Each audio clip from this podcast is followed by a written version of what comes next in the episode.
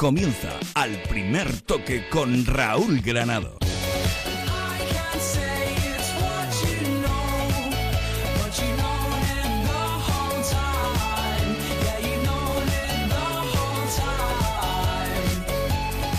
¿Qué tal? Saludos, muy buenas noches a todos. La nueva selección española de Julen Lopetegui ya está concentrada en la ciudad del fútbol de Las Rozas trabajando para esos dos partidos, primero ante Bélgica en partido amistoso y después contra Liechtenstein. En la primera lista en la que, como os venimos contando desde hace unos días, no está Iker Casillas. El nombre propio del día en el mercado de fichajes es el de Paco Alcácer.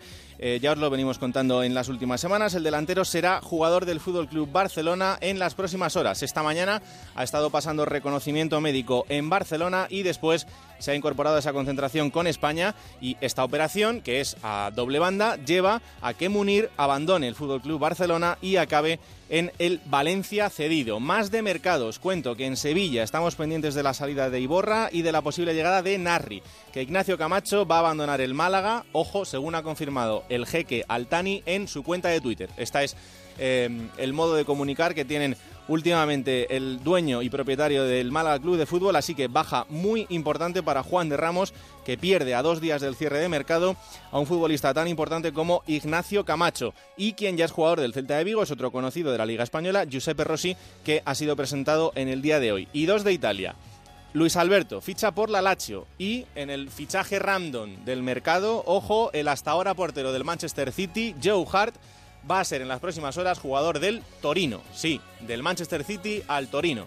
Es eh, desde luego una de las noticias sorprendentes del día. En la Vuelta Ciclista España, etapón con final en los lagos de Covadonga, en el que Nairo Quintana ha reventado la carrera en esa ascensión final y hemos visto sufrir a Chris Froome. Pero eso sí, un poquito, porque luego lo que hemos visto ha sido absolutamente espectacular. Unos kilómetros finales en los que Chris Froome ha sabido reaccionar y solo ha perdido 25 segundos en meta con respecto al colombiano, que es el líder de la carrera. Alberto Contador ha perdido un poquito más y de momento se le pone un poco más complicado, pero luego vamos a analizar todo esto. En el US Open de tenis, Rafa Nadal le ha ganado a Istomin por 6-1, 6-4 y 6-2 y Garbiñe Muguruza también se ha deshecho de la belga Mertens por 2-6, 6-0 y 6-3. Hasta la una y media de la madrugada, en este horario en el primer toque, os vamos a repasar todo lo que ha pasado en el día. Pero tengo por aquí a Carlos Bustillo. Hola Carlos, ¿qué tal? Buenas noches. Buenas noches, Raúl. Porque tenemos la Liga Santander, que ya ha pasado la jornada y que está al rojo vivo. Al rojo vivo, sin duda alguna. Tenemos un equipo sorprendente como líder, la Unión Deportiva Las Palmas. Dos victorias y nueve goles a favor en dos partidos. Tenemos a los dos favoritos ya también, empezando con autoridad. Han ganado sus dos partidos, tanto el Fútbol Club Barcelona como el Real Madrid. Y muchas curiosidades. Un portero, Ter Stegen, que ha batido el récord de pases en la liga, 62. Ningún portero había llegado a la cifra semejante en toda la historia de la liga. Es más, esta tarde, por ejemplo, decía la web del Marca que ha dado más pases que 185 jugadores de los que han completado los 90 minutos en los partidos de esta última jornada. Hay tres equipos históricos acostumbrados a jugar en competiciones europeas que ahora mismo descenderían a segunda. Los únicos que no han puntuado, Atleti Bilbao, Celta de Vigo y Valencia. Y tenemos a uno de los nuevos, al Leganés, como único equipo que todavía no ha encajado goles. En fin, que hemos vivido una jornada muy igualada, con cinco empates y tres victorias por la mínima. Por eso, el Santander apuesta por la mejor liga del mundo y por eso decimos a los aficionados que vivan su pasión con el Santander y la Liga de Fútbol. Claro que sí, porque la hemos echado de menos, pero ya está aquí la Liga Santander al rojo vivo. Las 11 y 33 minutos, una pausa y vamos allá, al primer toque. En Onda Cero, al primer toque, con Raúl Granado. Se recuerda a todos los bañistas que la última ola está a puntito de pasar. Y no lo voy a repetir. Llega lo mejor del verano con la última ola de Citroën. Llévate un Citroën C4 super equipado por 12.700 euros con el PIB por 4 de Citroën para todo el mundo y solo hasta el 31 de agosto. Citroën. Financiando con PSA Financial Services. Condiciones en citroen.es. Piensa en todas las personas que cabrían en un campo de fútbol. ¿Dos mil? ¿Quizá tres mil? Desde luego cabrían todos tus amigos, conocidos, familiares, compañeros de trabajo. Pues ese es el espacio que necesitas para frenar un coche a 120 kilómetros por hora. Todo un campo de fútbol sin poder detener el vehículo. Haya lo que haya. Esté quien esté. Piénsalo cuando tengas el pie en el acelerador. Dirección General de Tráfico, Ministerio del Interior, Gobierno de España. Grabe sus viajes con la familia o los amigos sin riesgos con el video selfie de Raw Vision, el ojo que todo lo ve y lo graba. Véalo en En Onda Cero, al primer toque, con Raúl Granado. Bueno, como os digo, hoy se ha concentrado la selección española en la ciudad del fútbol de Las Rozas. Junto a ellos, en esa primera concentración del nuevo seleccionador, Julen Lopetegui, ha estado todo el día Fernando Burgos. Hola, Fernando, ¿qué tal? Buenas noches. Hola Raúl, ¿qué tal? Buenas noches a todos. Bueno, pues ya tenemos a los seleccionados descansando después de un día en el que han visto muchas caras nuevas. Sí, porque empieza una nueva etapa, empieza una nueva era, empieza una nueva forma de, de hacer las cosas empieza un, un nuevo seleccionador, pues mira, un nuevo seleccionador que ayer cumplió, eh, o antes de ayer, porque ya estamos a martes, todavía no, perdón, es que mira, fíjate, con el nuevo horario yo también me lío. Ayer, eh, domingo, cumplió 50 eh, años, que tiene cuenta de Twitter, que se da un paseo cada vez que puede por las redes sociales. Hace una hora acaba de colgar un tuit donde dice la SE Fútbol es responsabilidad, trabajo e ilusión, conceptos que nos guían en el exigente camino que arrancamos hoy, un seleccionador pues que sale al, césped con gafas de sol que no se quita durante todo el entrenamiento. A mí es algo que me ha chocado. Un nuevo seleccionador que trae nuevas ideas, que trae nuevos métodos de trabajo. Por ejemplo, la selección, no hoy porque se han concentrado esta mañana, pero se van a ejercitar, van a entrenarse normalmente por la mañana, porque él quiere el seleccionador que los jugadores estén activos y prestos y dispuestos desde primera hora de, de, la mañana, un nuevo seleccionador que evidentemente trae sus ideas y como declaraba hoy, pues con mariposas en, en el estómago, durmiendo más bien poco eh, la última noche y siendo consciente de la responsabilidad que tiene a partir de hoy. Un nuevo seleccionador que, eh, una vez que se habían concentrado casi todos los internacionales, ha sacado a todo su cuerpo técnico para que la prensa pudiera preguntarle y conocerles un poco mejor. A su segundo, ya te lo he dicho, eh, llevo diciéndolo cuatro o cinco días, Pablo Sanz, a su preparador físico evidentemente a, Ocho Torena, que sigue siendo el preparador de porteros, a Antolín Gonzalo, el hombre que va a visionar y a escrutar a todos los rivales de la selección española. Bueno, en definitiva, que siempre que comienza una etapa hay ilusión y siempre que comienza una etapa hay ideas evidentemente renovadas, como es el caso de Jure Lopetegui. Mm, eh, ¿Muchos cambios en cuanto al día a día de la, de la selección a partir de ahora? Sí, sí, sí, a ver cambios, evidentemente.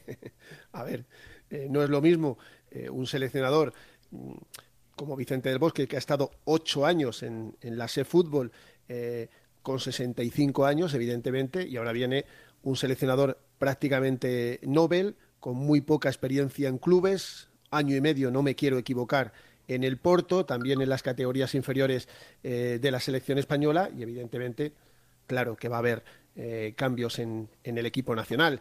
Eh, de momento siguen todos los fisios, siguen los dos médicos, el doctor Celada y, el doctor Cota, el médico del Real Cruz Celta de Vigo y el del Real Zaragoza.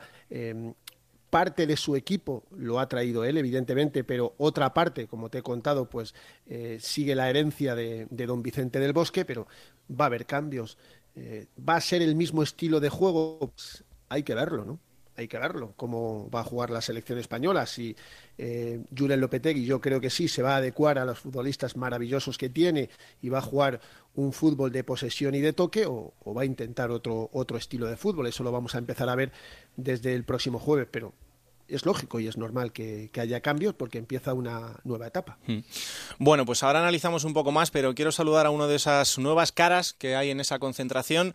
Eh, es verdad que ha habido mucha gente que lo pedía en concentraciones anteriores y que por eso es importante también eh, el poder hablar con él y, ver qué opina de, de, esta nueva situación. Así que saludo al portero del Ham, Adrián San Miguel. Hola Adrián, ¿qué tal? Buenas noches. Hola, ¿qué pasa? Buenas noches. ¿Cómo estamos ya en la concentración? Pues nada, bien, ya descansando en las habitaciones y, relajándonos ya para prepararnos para mañana. ¿Has encontrado todo a tu gusto? ¿Las habitaciones están bien? ¿Son cómodas?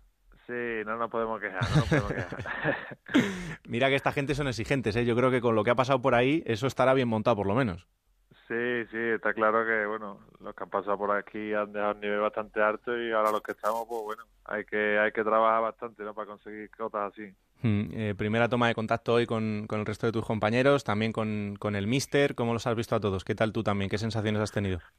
Pues muy ilusionado, ¿no? Siendo el primer día como el primer día que va al cole cuando eres pequeño, eh, eh, motivadísimo y con ganas de conocer a la gente. El Mister también se presentó, su cuerpo técnico y bueno, yo creo que hay muy buen ambiente y, y muy buen rollo ¿no? en la plantilla. Mm, eh, con la ilusión que se te veía desde que se anunció el otro día que ibas a estar en esta convocatoria, hoy cuando estabas ahí y mirabas alrededor y veías a toda esa gente, ¿qué pensabas?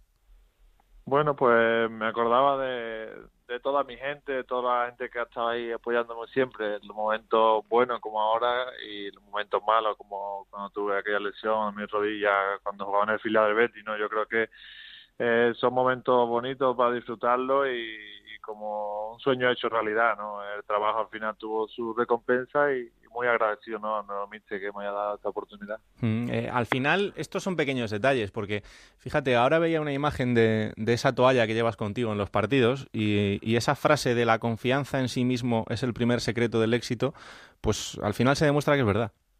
Pues sí, sí que, que, es verdad y bueno, esa toalla siempre viene conmigo a los partidos, la mantengo en cada en el palo todos los días y yo creo que, que, es una frase bonita y, y con la que me, me asemejo bastante, ¿no?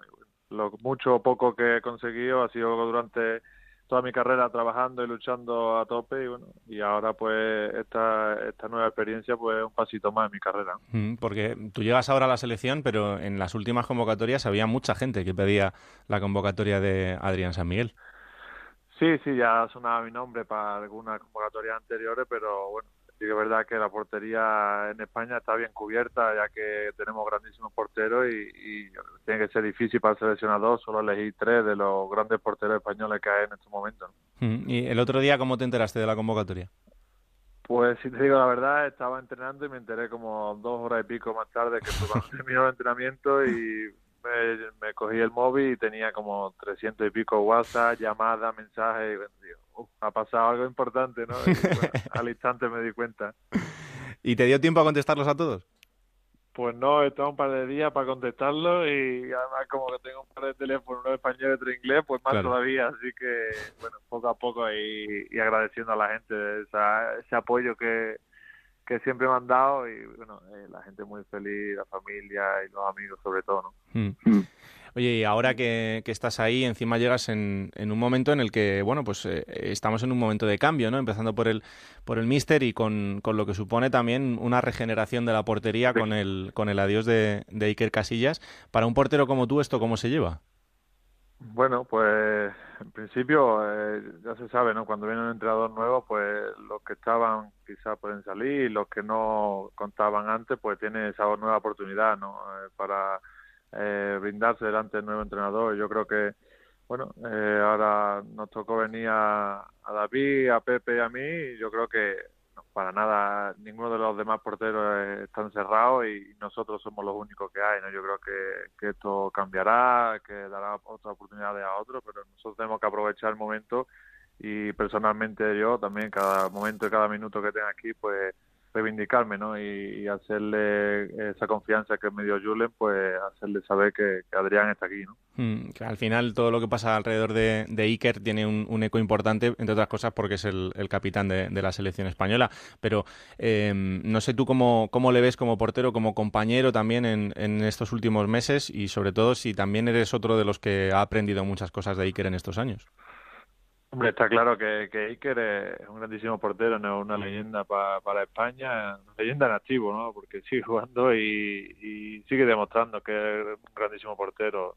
Ahora, en este momento, pues, nuevo seleccionador, pues, optó por, por traernos a otro portero, pero para nada es, un jugador que, que, se haya retirado ni que, que ya esté funcionando, ¿no? Yo creo que Iker todavía puede dar mucho que hablar y, y yo creo que lo va demostrando, ¿no? ¿Y crees que va a cambiar mucho el, estilo de la selección con, con Julen o no?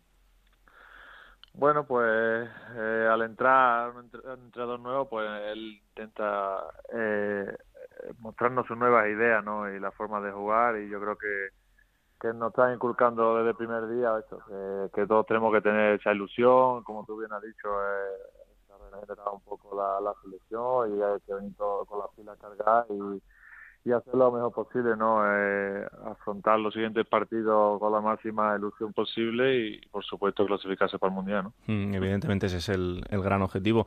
Oye, con Diego Costa has hablado después de la entradita de la primera jornada de la Premier, ahora le tienes ahí cerquita.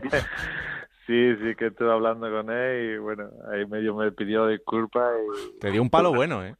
Sí, fue una entrada fea porque además fue a una, a una distancia mala, ¿no? Ahí a la altura de la espinilla y se lo dije, ¿no? Pero bueno, gracias a Dios no me pasó nada, fue un lance del juego y así es fútbol, ¿no? En un momento estamos jugando uno contra otro discutiendo y ahora tenemos que defender los mismos colores. Claro, es lo que tiene Diego también, que cuando lo tienes en tu equipo, pues, pues es muy bonito, pero cuando lo tienes enfrente, cuidado.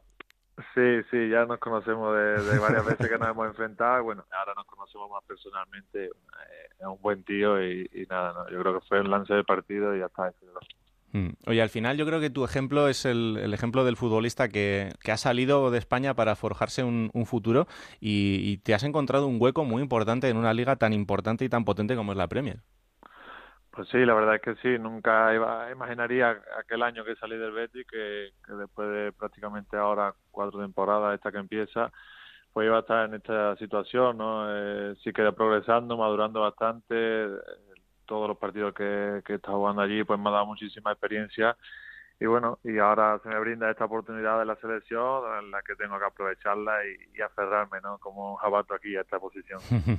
el otro día en el, el, partido contra el, contra el City fue un partido duro y además en el que pasaron cosas importantes también, pero eh, parece que la Premier este año va a estar más bonita que nunca.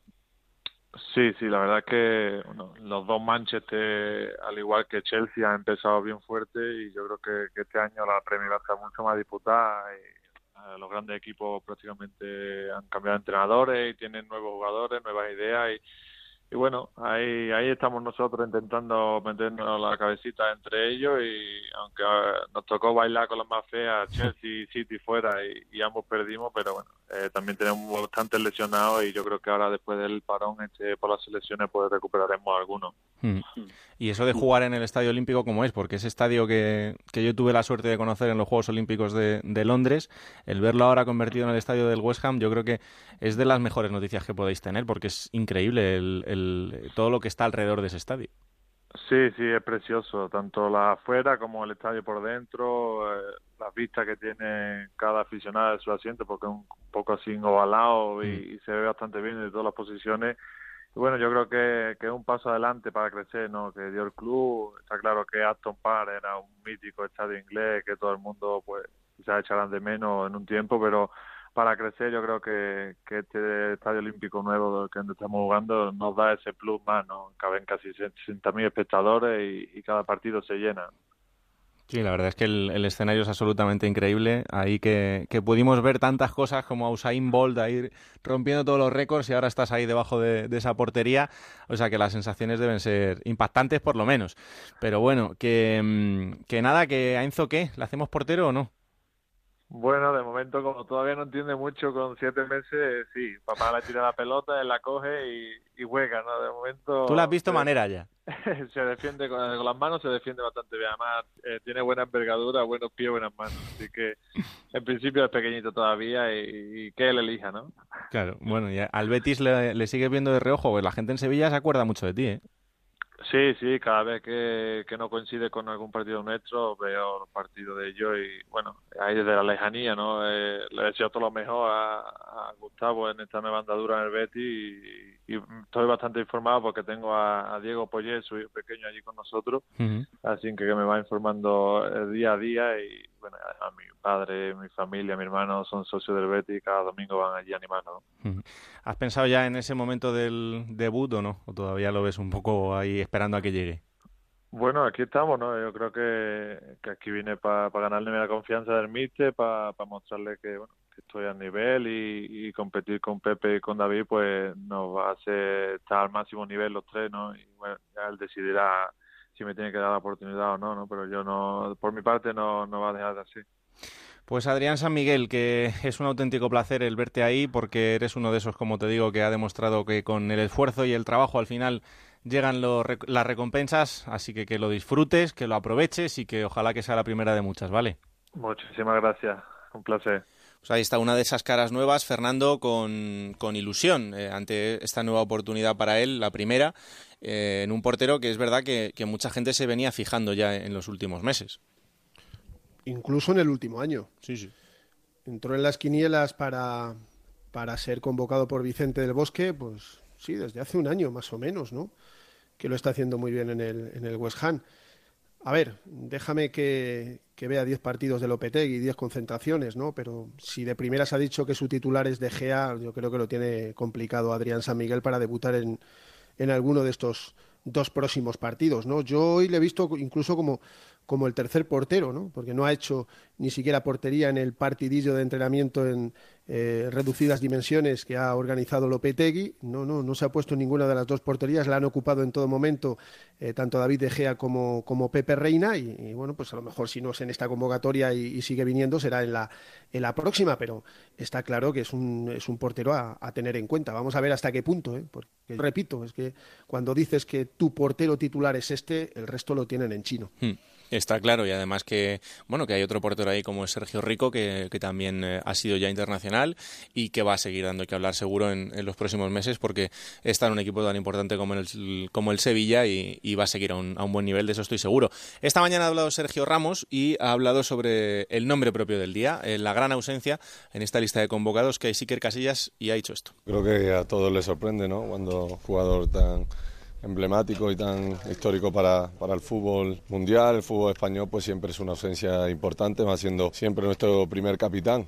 Obviamente es, es raro eh, que estemos en una convocatoria y no, y no se vea a Iker Casillas, pero bueno, todo es respetable y es decisión tanto del jugador como del nuevo técnico. No es una opinión cualquiera, Fernando.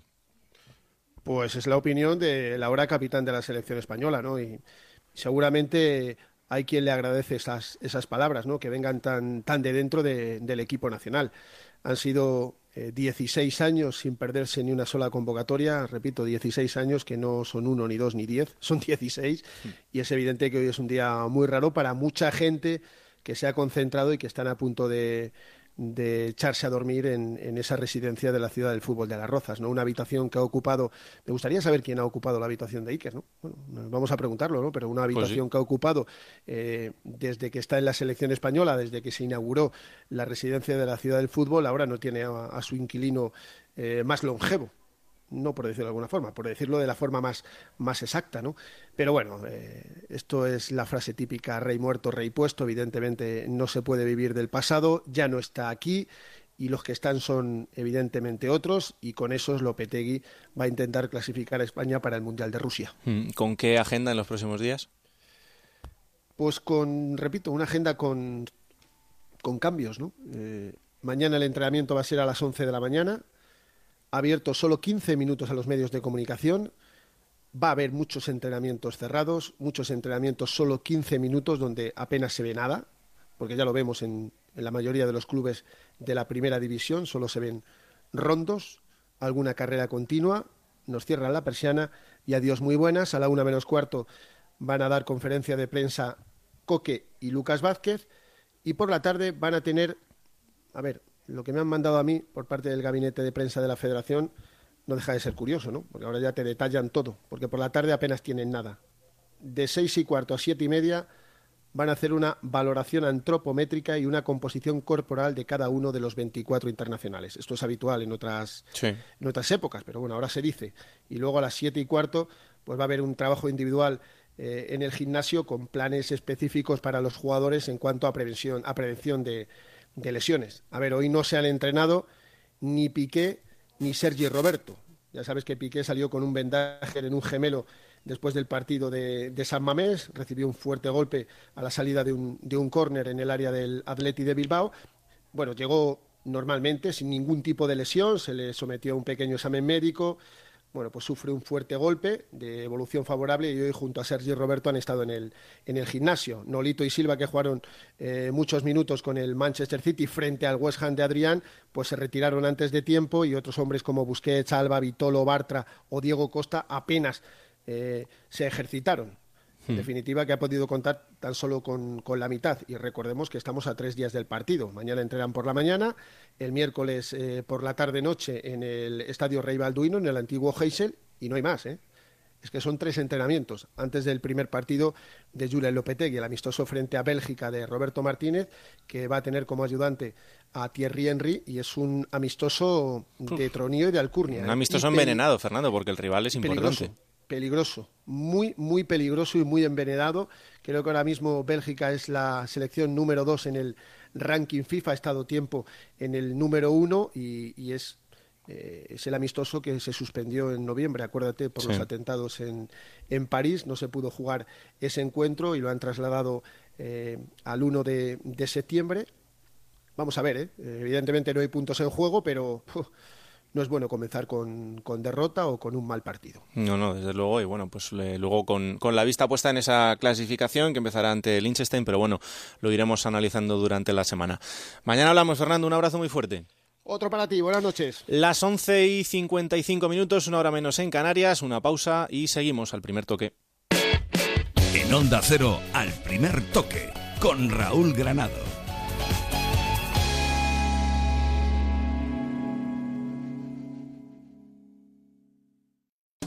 Onda Cero Madrid 98.0. Llega Madrid Summer Classical Nights, dos conciertos únicos en el Teatro Real de Madrid. El 17 de septiembre, el mejor cine de Hollywood con las bandas sonoras más famosas. Y el 28 de septiembre, la novena sinfonía de Beethoven. Venta de entradas en las taquillas del Teatro Real o en el 91 457 40 61. Música de calidad con Fundación Excelentia. Ocasión. 900 coches para todos los gustos. Plus. Cuatro tiendas en Madrid. Ocasión. Financiación total en el acto. Plus. Coches con hasta dos años de garantía. Ocasión Plus. Coches seminuevos. Coches como nuevos. En Getafe, Las Rozas, Rivas, Collado Villalba y en ocasiónplus.com. Si está pensando en vender su vivienda o comprar la casa de sus sueños, dese un lujo. Llame a Gilmar y olvídese de trámites, papeles, reformas, mudanzas. En Gilmar nos ocupamos de todo para que usted solo se dedique a lo importante, disfrutar de la ilusión de cambiar de casa. Llámenos al 902-121-900. Gilmar, de toda la vida, un lujo. En el Teatro Marquina, Bajo Terapia, con un gran reparto. Gorka Ochoa, Manuela Velasco, Fele Martínez, Melanie Olivares, Juan Carlos Bellido y Carmen Ruiz. Y un gran director, Daniel Veronese. Bajo terapia, una comedia brillante e inteligente que no da respiro. Venta de entradas en teatrosdemadrid.com y entradas.com. Arrancan las fiestas de San Sebastián de los Reyes. Del 25 al 31 de agosto disfruta, además de sus famosos encierros, de la mejor música en directo. Miss Cafeína, La Fuga, Los Secretos, Modestia Aparte, Celtas Cortos y mucho más. Y lo mejor, este año, entrada gratuita a todos los conciertos. No te las puedes perder con el patrocinio de The Style Outlets de San Sebastián de los Reyes y Maeso. Desde el Club Deportivo Leganés queremos dar las gracias a nuestra afición. Hemos pasado momentos muy difíciles, pero nunca nos hemos rendido. Desde los orígenes de nuestro club siempre hemos trabajado con un único objetivo, que los pepineros os sintáis orgullosos de vuestro equipo. Ascendimos a segunda y hoy ya estamos en primera división. Gracias, afición. Os esperamos en casa, os esperamos en Butarque. ¡Aupa Lega! Estas son opiniones reales de clientes de Devuelta Conductor. Por no tener que pagar las cuatro multas, eh, me he ahorrado unos 2.000 euros. Para mí es eficaz al 100%. Bueno, sí, porque yo no he vuelto a pagar multas, aunque vengan. Yo las escaneo a vosotros y la verdad es que yo estoy muy contenta. Incluso os he recomendado. Encima pagáis.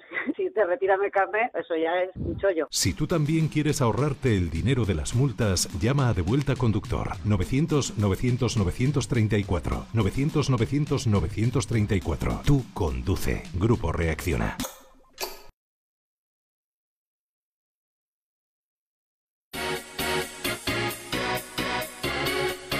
En Onda Cero, al primer toque, con Raúl Granado. Bueno, etapón el que hemos vivido hoy en la Vuelta Ciclista España. Saludo a Chema del Olmo. Hola Chema, ¿qué tal? Buenas noches. Hola, muy buenas noches. Increíble los kilómetros finales en esa ascensión a los lagos de Covadonga. Sí, ha sido muy bonita la subida a Lagos de Covadonga, que venía precedida ya del trabajo que se había realizado desde el Alto del Fito, pero evidentemente que ha sido muy bonito porque mm, voy a recordar rápidamente que a unos 10 kilómetros de meta ya Frun tenía problemas para seguir el ritmo de los demás favoritos para ganar esta Vuelta Ciclista a España, que en la Huesera pues eh, atocó Contador y se marchó con el Quintana y, seguía perdiendo tiempo en este caso ya Frun pero Frun a su aire, ya sabes. Frun nunca se pone nervioso. Frun hmm. empieza a, medir los vatios y lo tiene todo muy controlado. Y después ya mm, se produce a unos tres kilómetros y medio aproximadamente el mirador de la Reina. Pasado ese mirador, el ataque de Quintana que descuelga a Alberto Contador. Mientras tanto, Froome seguía recuperando tiempo y de pasar de perder 45 segundos poquito a poquito en palma con el grupo de Valverde, en palma con Contador y hasta ya se permite el lujo de marcharse de Contador y llegar a la línea de meta a solamente 24 segundos, 25 segundos de Nairo Quintana que fue el vencedor de etapa.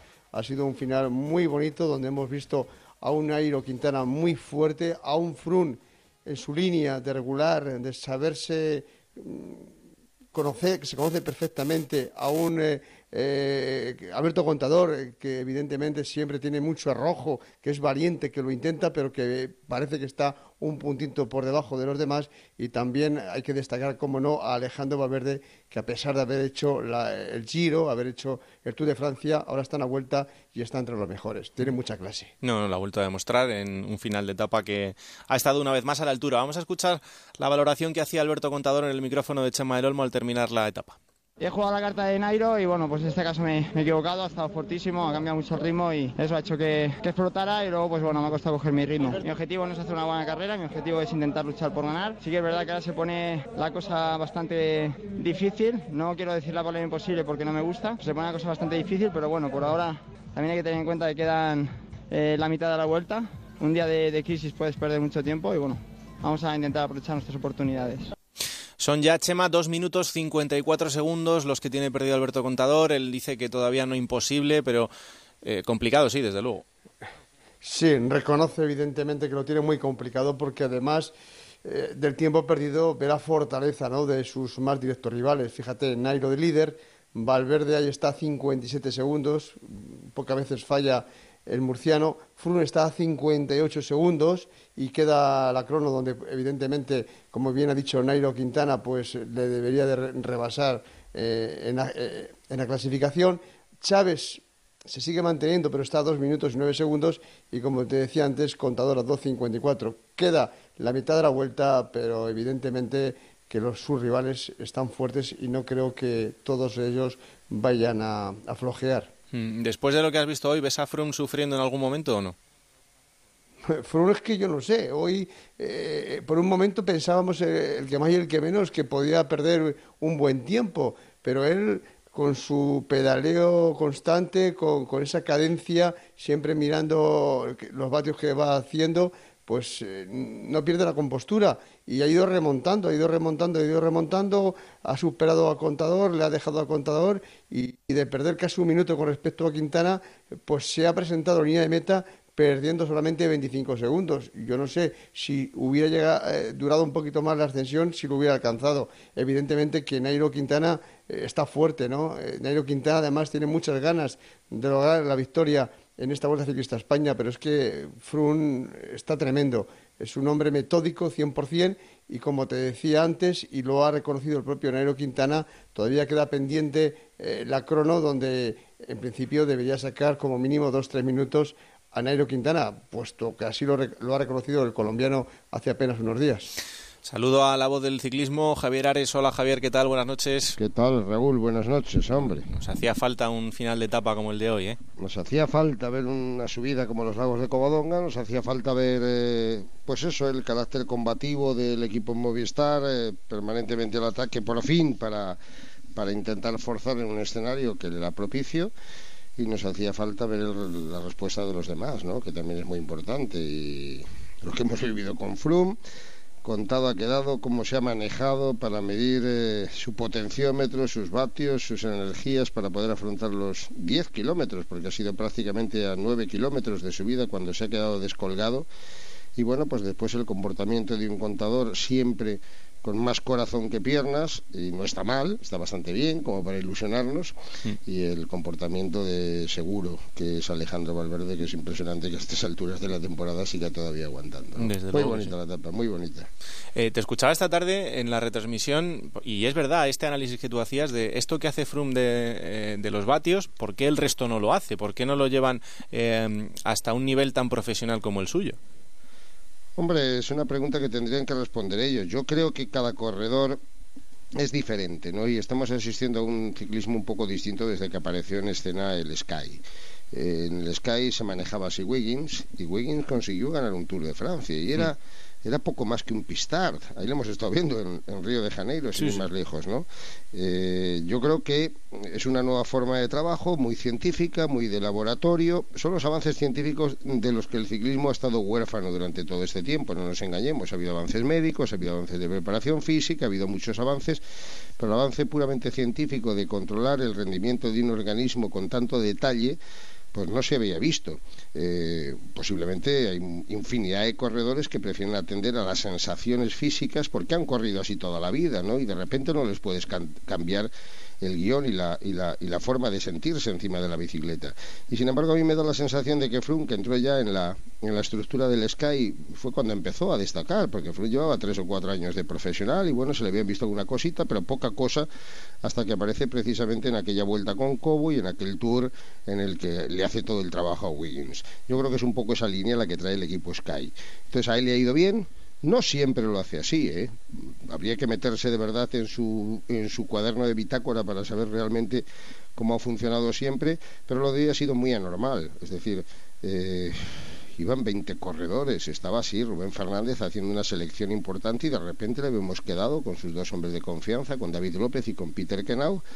Y, y, nos quedaban dudas, ¿no? Porque tampoco le veías hundirse, veías que iba cediendo terreno, que iba cediendo terreno pero claro, llega un momento en el que pues ahí tiene la máquina diabólica ¿eh? que le va diciendo tú no pases de 50, que estás en el umbral, que son 10 kilómetros a subir, tú lo que tienes que hacer es ir de 50 a 60 y a 70, pero al principio cuando lleguen los ataques, los arreones, cuando se excite el pelotón, de alguna manera tú te mantienes donde te diga el, el termómetro, ¿no? del pulsómetro y los vatios. ¿Por qué no lo hacen los demás? Yo he dado esa explicación, creo que es bastante razonable, pero bueno, habría que preguntarle a cada uno por qué no lo hace. ¿no? Mm, eh, ¿Tú ves al, equipo Movistar con esa posibilidad de luchar contra el plan del, Sky, porque hoy hemos visto un, bloque muy fuerte en ese inicio de los lados de Covadonga por parte del Movistar, pero ¿les ves con opciones reales de poder estar luchando hasta el final? Sí, hombre, primero porque Quintana está no sabemos si está súper, ¿no? A lo mejor en el, Tour de Francia es una carrera mucho más exigente que la Vuelta, no lo olvidemos, ¿eh? ¿eh? Quintana dijo en muchas ocasiones que si no había asomado la cabeza, si no había atacado apenas, si sus ataques habían sido mínimos, era porque no se sentía bien, que si tenía un virus, que si tenía no sé qué, no lo sé, puede ser que fuera así. Eh, pensar que están dando mucho más que en el Tour también sería, llegar a una conclusión errónea. ¿eh? Mm, hay que recordar y, volver a hacerlo que Quintana ha estado adelante en el Tour, aunque no haya sido capaz de amenazar a, a Froome. Eh, es muy probable que Froome no sea el del Tour de Francia también.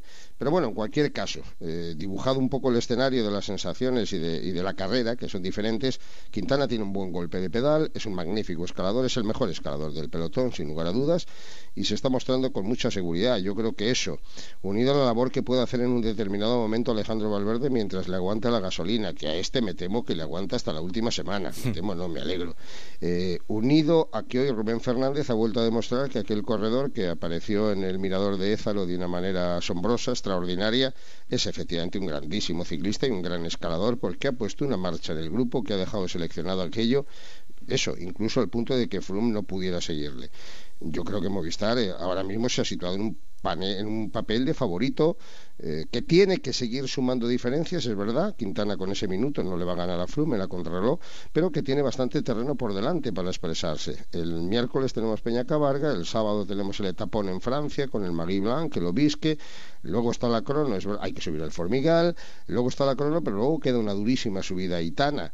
No sé, la duda que te queda ahora es saber Frum, porque no sabemos si Frum va a ir recuperando paulatinamente o esas muestras de no tener toda la confianza. Yo creo que cuando ha medido tanto el rendimiento, cuando, cuando ha utilizado tanto el potenciómetro, ha sido pensando en, la desconfianza de no tener la seguridad total y absoluta en el rendimiento de su cuerpo, ¿no? Mm. Y no sabemos, es la gran duda que ahora se plantea la carrera, no sabemos si Froome va a seguir ahí, si puede mejorar un poco o si incluso va a ir a menos porque el Tour de Francia y la, y la exigencia que le presenta la carrera pues no le permita llegar en plenitud al, final y lo que estamos hablando hoy de tres minutos en una crono pues a lo mejor no es necesario tanto lo vamos a ir viendo día a día bueno pues vamos a preguntárselo al director del equipo Movistar que ya nos escucha en directo a las 12 y 9 minutos Eusebio Unzue hola Eusebio ¿qué tal? buenas noches Buenas noches. Lo primero, enhorabuena por el resultado de hoy. ¿eh? Muchas gracias. ¿Ha salido el plan establecido bien? Bueno, sobre todo la parte final sí, ¿eh? Y todo lo anterior sí, porque la verdad es que bueno pues pues todo ha sido hoy el escenario que era pues bueno nuestro nuestro Alpe d'Huez, ¿eh?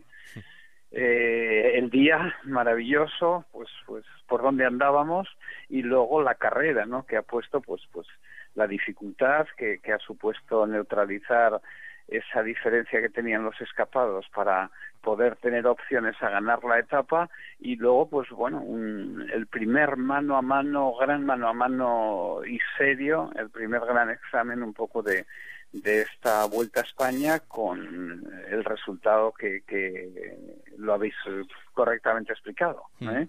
Cuando has visto que Froome se quedaba, ¿qué has pensado? Bueno, es una situación, no era una situación nueva, lo habíamos visto eh, los tres días que ha habido aquí montaña. Eh, en Nézaro le pasó lo mismo, él llegó a perder 15, 16 segundos y luego pues terminó eh, con Alejandro eh, y con 6 segundos de ventaja eh, sobre Nairo. Eh, el otro día pues bueno, fue un poco parecido, simplemente que, que, que bueno pues pues los nuestros, eh, los Movistar, pues tanto Alejandro como Nairo no subieron de forma tan violenta esa primera parte y luego cuando él vino al estilo eh, y manera que perfectamente lo ha explicado Javier, pues pues eh, los cogió y ya lo visteis cuando llegó, pues pues también convencido, aceleró pensando que los iba a soltar y y bueno pues encontró un poco con la respuesta eh, de Alberto y luego pues sobre todo Nairo que con contundencia pues supo en el último kilómetro y medio hacerse con esos eh, medio minutillo de, de, ventaja. Y hoy pues pues bueno pues pues eh, así afrontábamos un poco la etapa no sin eh, por un lado sin perder el control la, la distancia de la escapada por por tener la, la opción de de victoria de etapa y sobre todo conscientes de que y pensando pues pues o con la confianza de que tanto lo de Éxaro como como el otro día allí en, en Cistierna en León la Camperona perdón eh, pues pues se pudiese repetir aquí la verdad es que, que bueno se ha intentado desde más abajo eh, como, como, habéis comentado, pues, pues es con un ritmo eh, y un trabajo del equipo, la verdad que es sensacional. Cada, cada corredor del equipo en cada momento, pues pues eh, se ha ido haciendo una selección que, bueno, pues al principio la verdad es que nos ha sorprendido un poco que, que como decía Javier, pues que 20 corredores y, y se hubiera soltado front, pero es una característica la que ya nos ha habituado sobre todo en esta vuelta a España, pero pero que, bueno pues ya veis que poco tiene que ver luego con el desenlace final porque al final pues termina acercándose a la cabeza y, y bueno es su forma de ser. Y nosotros pues satisfechos pues por eso porque se ha conseguido una brillantísima victoria de etapa después de un gran trabajo del equipo y sobre todo pues en este primer día en este primer gran test eh, pues de nuevo hemos podido eh, pues con las bonificaciones de, de nuevo ampliar a 31, 31 segundos la, la, la ventaja en estos momentos de Nairo, ¿no? Mm. Y, y, y, mantener a Alejandro pues pues aún eh, en este sorprendente estado de forma y, y, segunda posición en la que él se encuentra. ¿eh?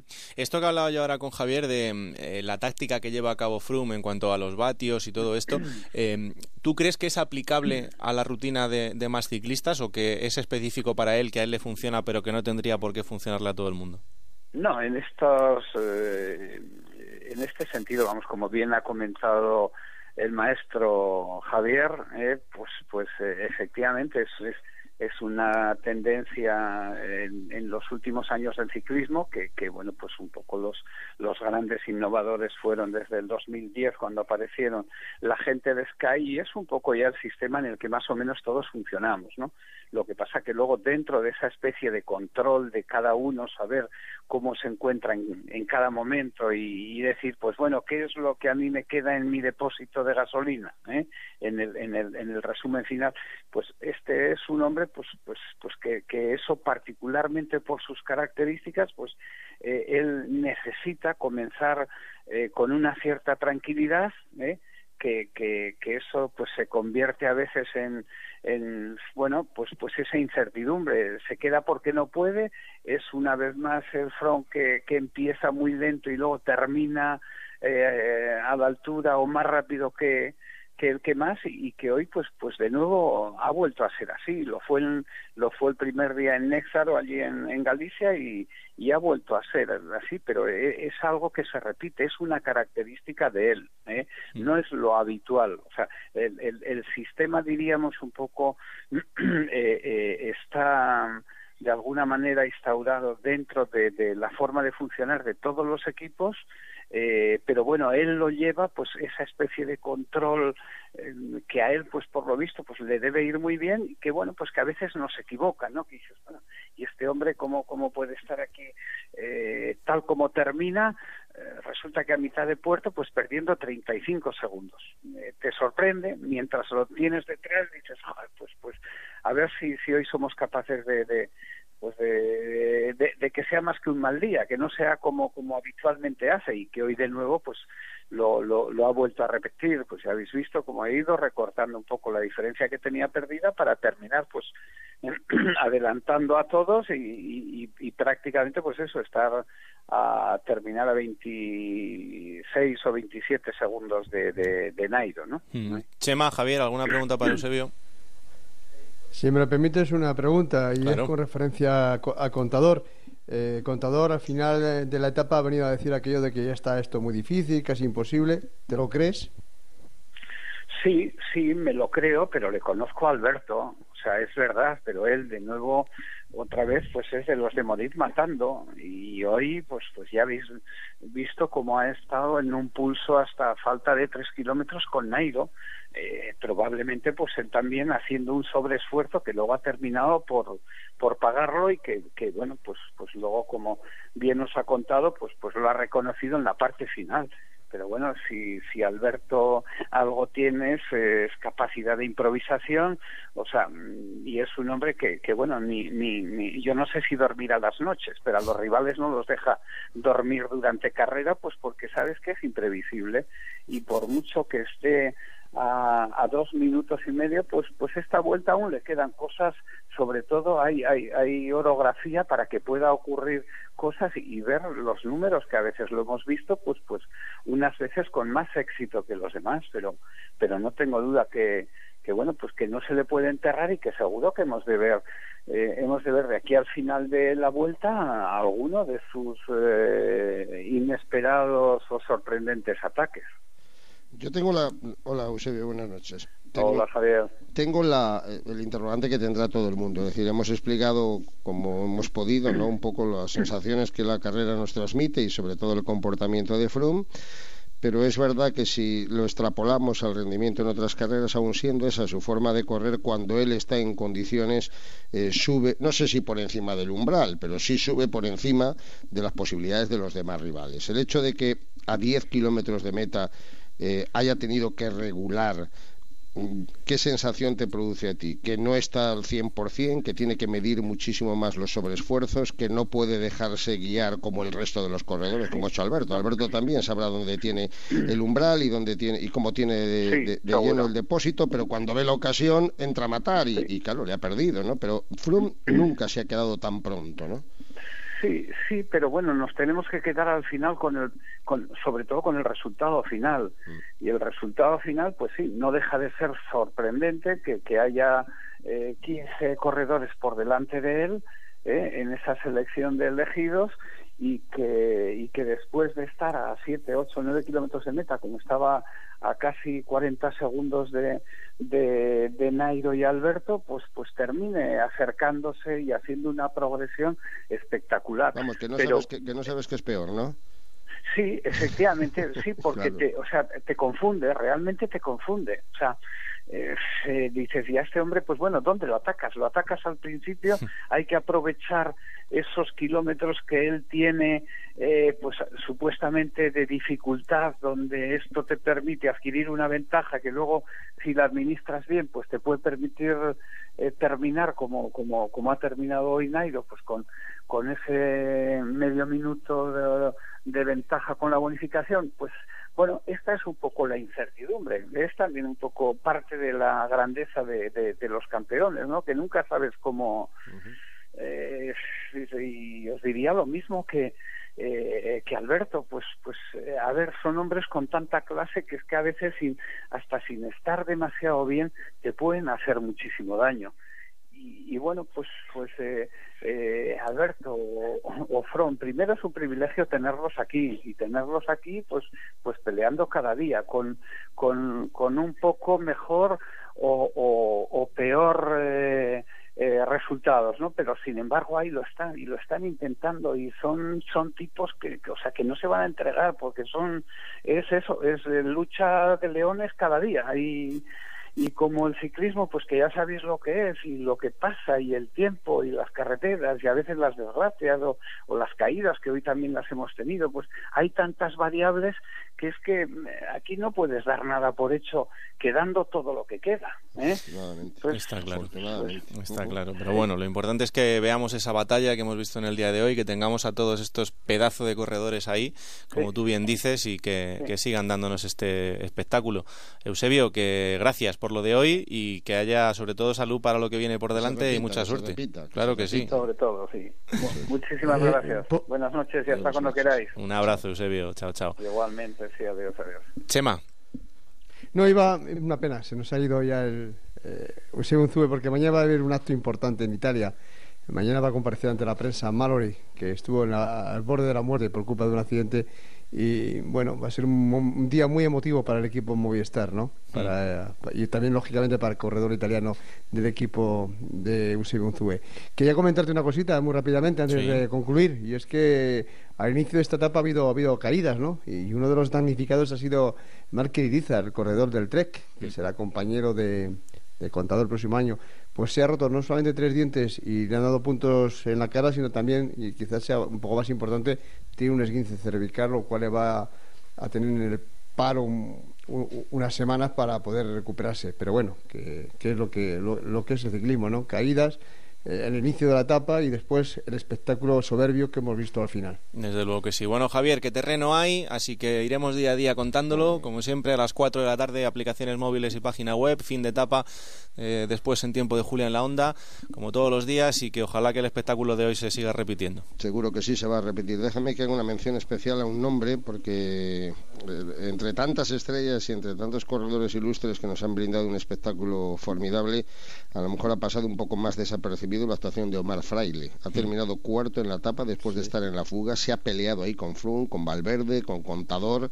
Ha terminado inmediatamente a rueda de Frum y por delante de Alejandro Valverde ha hecho un etapón de quitarse el sombrero. Son son héroes secundarios que cuando los grandes del pedal ocupan y acaparan el protagonismo se quedan en un segundo plano, pero creo que es nuestra obligación reflejarlo. El vizcaíno ha hecho un tapón hoy espectacular y honor para él, por lo tanto. Desde luego que sí, también para Samu Sánchez, ¿eh? Samu Sánchez, que está décimo ahí en la clasificación, que otros podrían pensar que, ha ido de vacaciones a la vuelta ciclista, un hombre con su trayectoria y con su experiencia, y ahí está también dando el callo. Sí, señor. Un abrazo fuerte, Javier. Cuídate, gracias. Chao, chao. Chema, mañana día de descanso de estos que te gustan a ti tanto. Sí, es divertido, a mí me encanta, porque además puedes hablar con los corredores con tranquilidad, reflexionando, analizando. Así que mañana nos toca periplo por los hoteles de Movistar, eh, también por el equipo Tinko, por todos los que podamos ir, a lo que nos dé tiempo. Pues aquí lo escucharemos. Gracias, Chema, como siempre, un abrazo fuerte. Adiós. Chao, chao. Las 11, perdón, las 12 y 23, las 11 y 23 en las Islas Canarias. Una pausa y seguimos al primer toque. En Onda Cero, al primer toque, con Raúl Granado. Piensa en todas las personas que cabrían en un campo de fútbol. ¿Dos mil? ¿Quizá tres mil? Desde luego cabrían todos tus amigos, conocidos, familiares, compañeros de trabajo. Pues ese es el espacio que necesitas para frenar un coche a 120 kilómetros por hora. Todo un campo de fútbol sin poder detener el vehículo. Haya lo que haya. Esté quien esté. Piénsalo cuando tengas el pie en el acelerador. Dirección General de Tráfico, Ministerio del Interior, Gobierno de España. El Corte Inglés y Onda Cero dan la bienvenida a José Ramón de la Morena. El curso que viene tus hijos harán muchas sumas, pero para que ahora a ti te salgan las cuentas, en el Corte Inglés tenemos las mejores ofertas. Vuelta al cole en el Corte Inglés, te ayudamos con tus deberes. Vodafone y Onda Cero anuncian la llegada de José Ramón de la Morena. Bienvenido. ¿Cuántos equipos han llegado a 100 puntos? Exacto, ninguno. Pues eso, las estadísticas están para romperlas. Es que lo veo. Todo está por ver. El fútbol pasa por Vodafone One Televisión. Contrata el todo en uno de última generación y llévate todo el fútbol por 6 euros. Infórmate en el 1444 y en tiendas Vodafone. Vodafone, power to you. En Autocontrol trabajamos para que los anuncios que te acompañan por la mañana, Cuando te mueves por la ciudad. O cuando disfrutas de tu tiempo libre. sean publicidad leal, veraz, honesta y legal. Por eso, anunciantes, agencias y medios, llevamos muchos años comprometidos para que la publicidad sea responsable. Autocontrol. No sé si llevas buscándolo años, eh, meses, días, tal vez desde esta mañana. Estás de enhorabuena. Lo hemos encontrado. El amor está en el aire. Presentado por Juan y Medio. Muy pronto en Antena 3. En Onda Cero, al primer toque, con Raúl Granado. Bueno, vamos a volver al fútbol porque hay un nombre del día que es el de Paco Alcácer, Barcelona, Alfredo Martínez, ¿qué tal? Buenas noches. Hola, muy buenas noches. Y en Valencia, Eduardo Esteve y Víctor Yuk. Hola, ¿qué tal? Buenas noches a los dos. Hola, buenas noches, Raúl. ¿Qué tal? Buenas noches. Bueno, pues eh, uno de los culebrones que veníamos contando en los últimos días que va tomando a su fin, Alfredo, porque esta mañana eh, pasaba reconocimiento médico en, en Barcelona. A primerísima hora de la mañana, es cierto que tenía que estar citado con la selección española, como comentaba Fernando Burgos al filo de la una de la tarde. Pidió un permiso para llegar un poquito más tarde, pasó ese reconocimiento médico satisfactoriamente a lo largo de la mañana.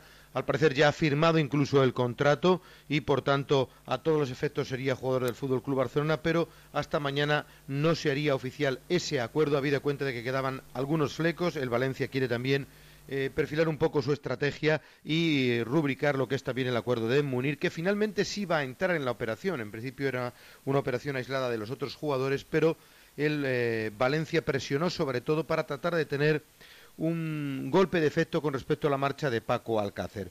Paco volaba al filo de la una menos cuarto de la tarde desde Barcelona hasta Madrid, después de haber firmado ese contrato que, según las informaciones en torno al Fútbol Club Barcelona, le vincularía por cinco temporadas y cuyo coste de la operación sería 30 millones de euros más dos de variables y que, como te digo, mañana sería oficial a todos los efectos como último fichaje del Barcelona por un montante final de 125 millones de euros en inversión del Fútbol Club Barcelona. Desde lo importante. Bueno, eh, esta es la operación. Paco Alcácer al Fútbol Club Barcelona, Munir al Valencia. Ahora bien, esto en Valencia, ¿cómo ha sentado Edu?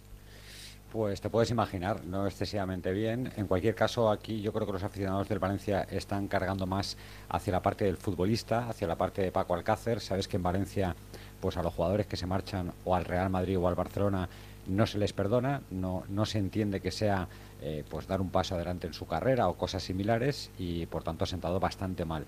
Repito, cargando más hacia la parte del futbolista, aunque yo creo que el Valencia ha tenido voluntad de vender, es decir, si el Valencia se hubiera remitido a la cláusula hubieran sido 80 millones de euros. En el caso de Parejo, por ejemplo, caso reciente que se ha producido este verano, el Valencia se mantuvo firme en que no vendía al centrocampista y Dani Parejo hoy sigue vistiendo la camiseta del conjunto de Mestalla.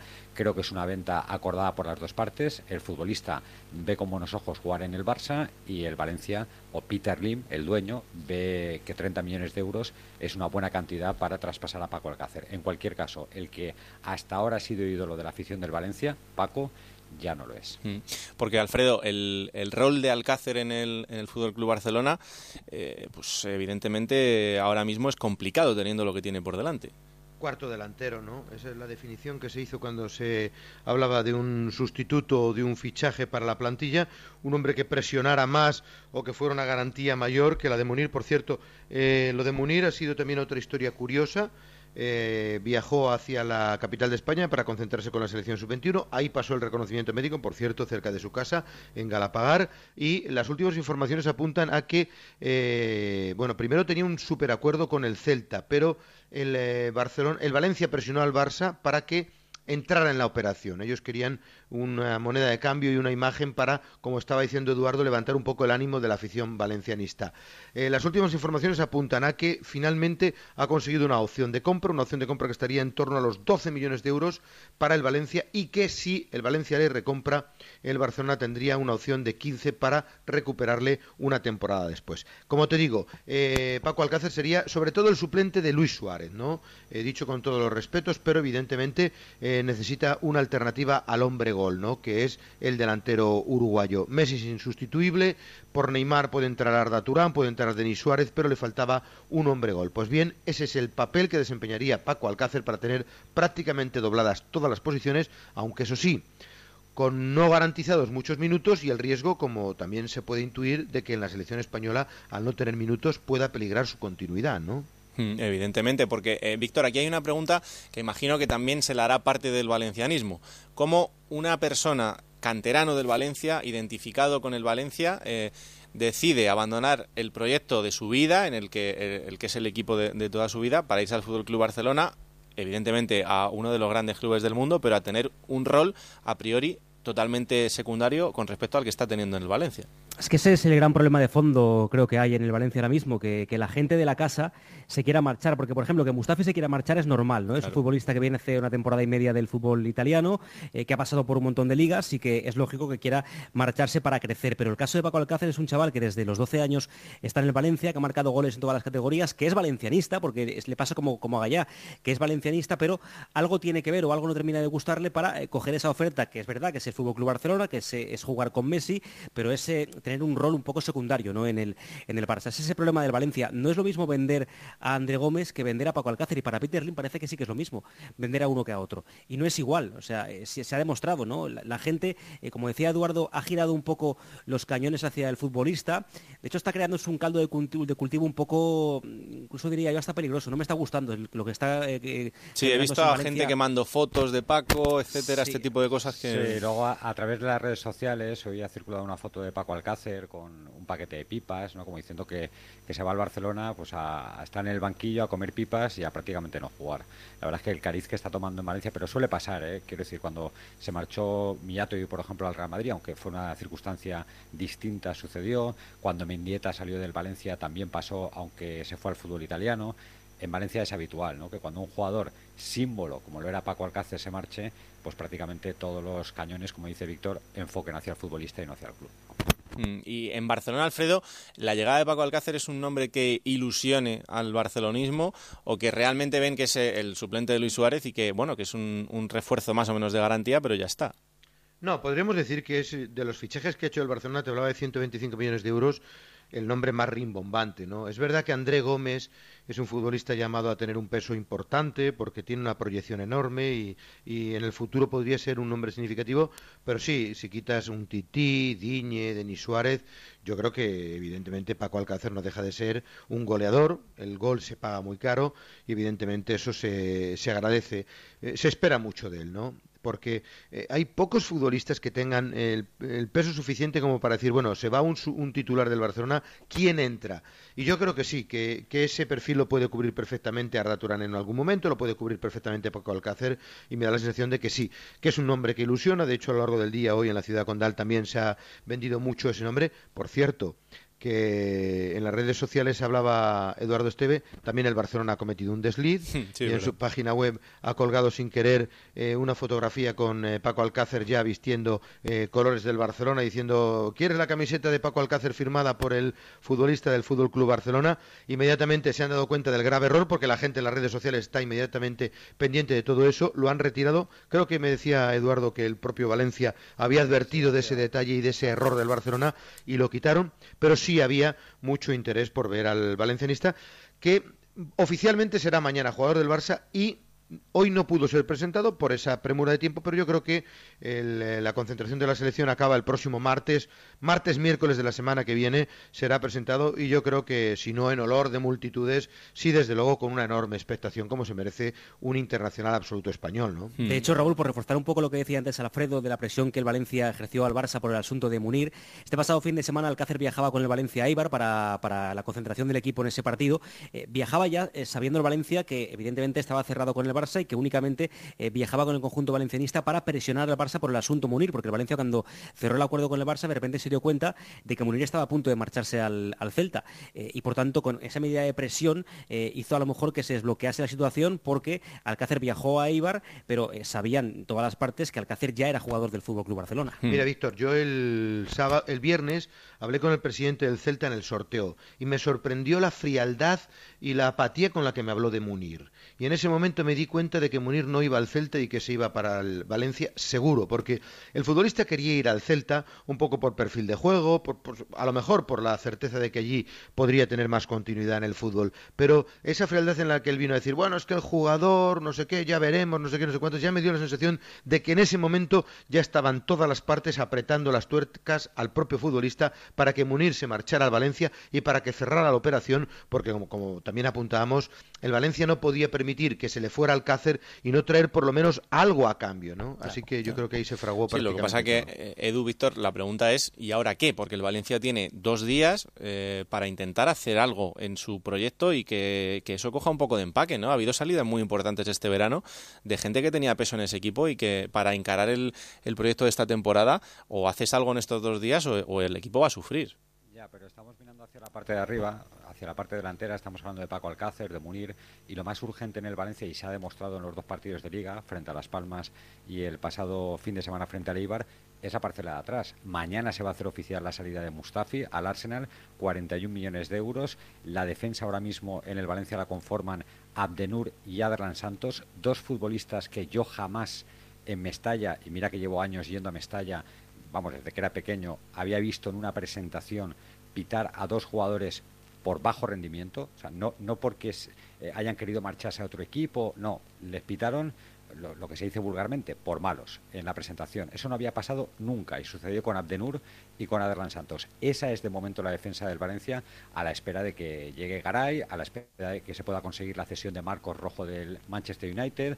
Raúl Albiol estaba hoy en Valencia con su familia. Es el objetivo o era el objetivo prioritario del conjunto de Mestalla, lo reconoció el propio Suso García Pitar, aunque Aurelio Di Laurentiis pidió 15 millones de euros y conociendo al presidente del Nápoles, si entonces eran 15, ahora que el Valencia va a ingresar 30 eh, más 41, pues posiblemente suba el precio.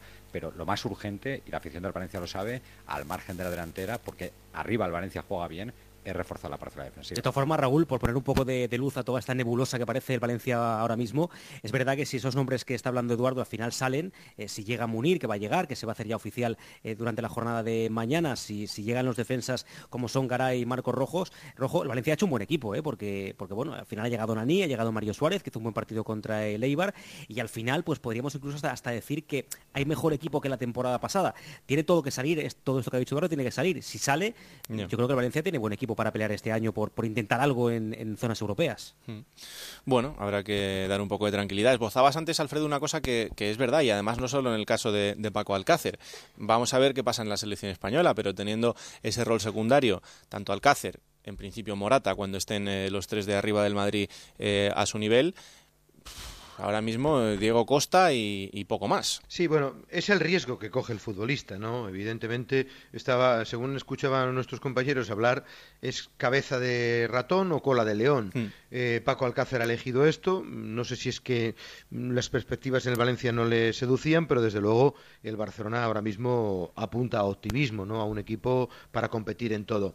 Yo quiero pensar que va a tener minutos, ¿no? Ten en cuenta que Luis Suárez lleva dos jornadas, dos tarjetas. Es decir, que a este paso, en la jornada 5 ya es titular Luis, eh, Paco Alcácer, ya por, sanción de su compañero. Vienen de selecciones en este parón que va a haber ahora mismo durante dos semanas. Eh, quieras que no, eh, hay muchísimas competiciones, la Copa del Rey, la Champions League, la Liga, y, Luis Enrique va a exigir muchísima competitividad. Bueno, Pienso que va a tener partidos si desde luego Paco Alcácer garantiza rendimiento, garantiza goles que hoy en día se paga muy caro, ¿no? Yo pienso que, sí. Tiene 21 años, Alfredo. no, perdón, 23. 23 acaba de cumplir hoy. Yo os digo una cosa. hoy, por cierto, a las 12 de la noche acaba de cumplir 23 años Paco Alcácer. Siendo cabeza de ratón o cora de león, siendo cabeza de ratón, y habiendo hecho 13 goles eh, la pasada temporada, habiendo sido el máximo goleador en la fase de clasificación para la Eurocopa, Paco Alcácer se quedó fuera de la selección española y se quedó sin Eurocopa, ¿eh? cuidado. Sí, pero bueno, estamos en un proceso nuevo en el que eh, hay muchos futbolistas que parten desde cero y que tienen el trabajo de convencer al nuevo seleccionador de que, de que tienen que estar ahí y bueno, en ese camino pues también está Paco Alcácer, evidentemente. Ya, pero que a veces Raúl es más fácil ir a la selección española si juegas en el Real Madrid o en el Barcelona que si lo Sí, sí, eso es evidente, pero bueno, también hay futbolistas que iban a la selección y que luego han llegado al Real Madrid o al Barça, han perdido minutos, no sé, caso de Isco, por ejemplo, y, han, han, tenido menos, eh, menos protagonismo en, en, la selección. Pero bueno, en cualquier caso habrá que verlo. Edu, Víctor, que nada, seguimos contando estos días a ver si la cosa está un poco más tranquila por allí. Un abrazo, que Suso trabaja contra reloj el director deportivo del Valencia. Hombre, claro. Buenas noches. Chao, chao, gracias chicos. Eh, Alfredo, antes de despedirte, la selección, eh, ¿cómo lo ves esta no, etapa no, nueva? Dos detalles. En el Barcelona esperamos que ya los deberes estén hechos. Suso tendrá que trabajar, pero en el Barcelona, después de un verano bastante movido, con eh, los seis fichajes que se han incorporado, esperamos que se haya acabado todo. A antes de la selección, Messi. Eh, Messi tenía unas molestias en el aductor de la pierna izquierda. Hoy le han practicado unas pruebas médicas y han confirmado efectivamente que tiene malestar. El jugador, a pesar de todo ello, viajó esta tarde a las 7 y 20 minutos de la tarde en dirección hacia Argentina para quedar concentrado para los choques frente a la selección del Uruguay y ante Venezuela en Mérida. Así pues, el Barcelona desaconseja que juegue si no está buena la evolución y por tanto se espera que haya una responsabilidad por parte de la AFA. Pero ya sabes que hubo problemas con el Pato Bauzay porque el propio Messi había dicho que no iba a jugar más con Argentina mm. y por eso quizás ha viajado para allá. De momento está allí y vamos a ver si juega o no los dos partidos. Perdona. Y ahora me decías lo de la selección. Sí, no, te decía que ante esta nueva etapa, con esta nueva lista, con la selección ya concentrada, ¿cómo lo ves? Bueno, en principio me parece que es una selección de autor de Julen Lopetegui, me parece que está tomando decisiones, que eso es lo que se exige a un seleccionador. Creo que tiene tiempo, porque fíjate, el primero es un partido amistoso ante Bélgica, el segundo es un partido fácil ante Liechtenstein, así que va a tener margen de error para, para trabajar. Bueno, a mí en principio me gustan bastantes de los nombres que ha llevado, fíjate el compromiso. Piqué tenía ayer unas molestias en el gemelo, iba vendadísimo al salir de la zona mixta del estadio del Samamés y sin embargo ha ido con toda la voluntad con toda la intención. A mí me gusta de momento y vamos a ver sobre todo la intención y las, las primeras sensaciones o síntomas que ofrece en los dos primeros partidos. Uno, ante una Bélgica que es un muy buen equipo, el que tenemos que ofrecer fútbol, y en el segundo, el que tenemos que ofrecer ya un, un sello de identidad. ¿no? A mí sí que me gusta. Bueno, pues atentos estaremos y desde luego lo iremos contando en cuanto a todas las evoluciones de, de la selección. Gracias, Alfredo. Un abrazo, buenas noches, Raúl, hasta mañana. Un abrazo muy fuerte. En este parón de selecciones, evidentemente los grandes damnificados son el Real Madrid y Barcelona, porque son a los que más futbolistas pierden, y en el Real Madrid ya he perdido la cuenta. Edu Pidal, ¿qué tal? Buenas noches. ¿Qué tal, Raúl? Muy buenas. Hasta 14 internacionales tiene repartidos por el mundo el Real Madrid esta semana. Fíjate, como para sí. intentar hacer algo.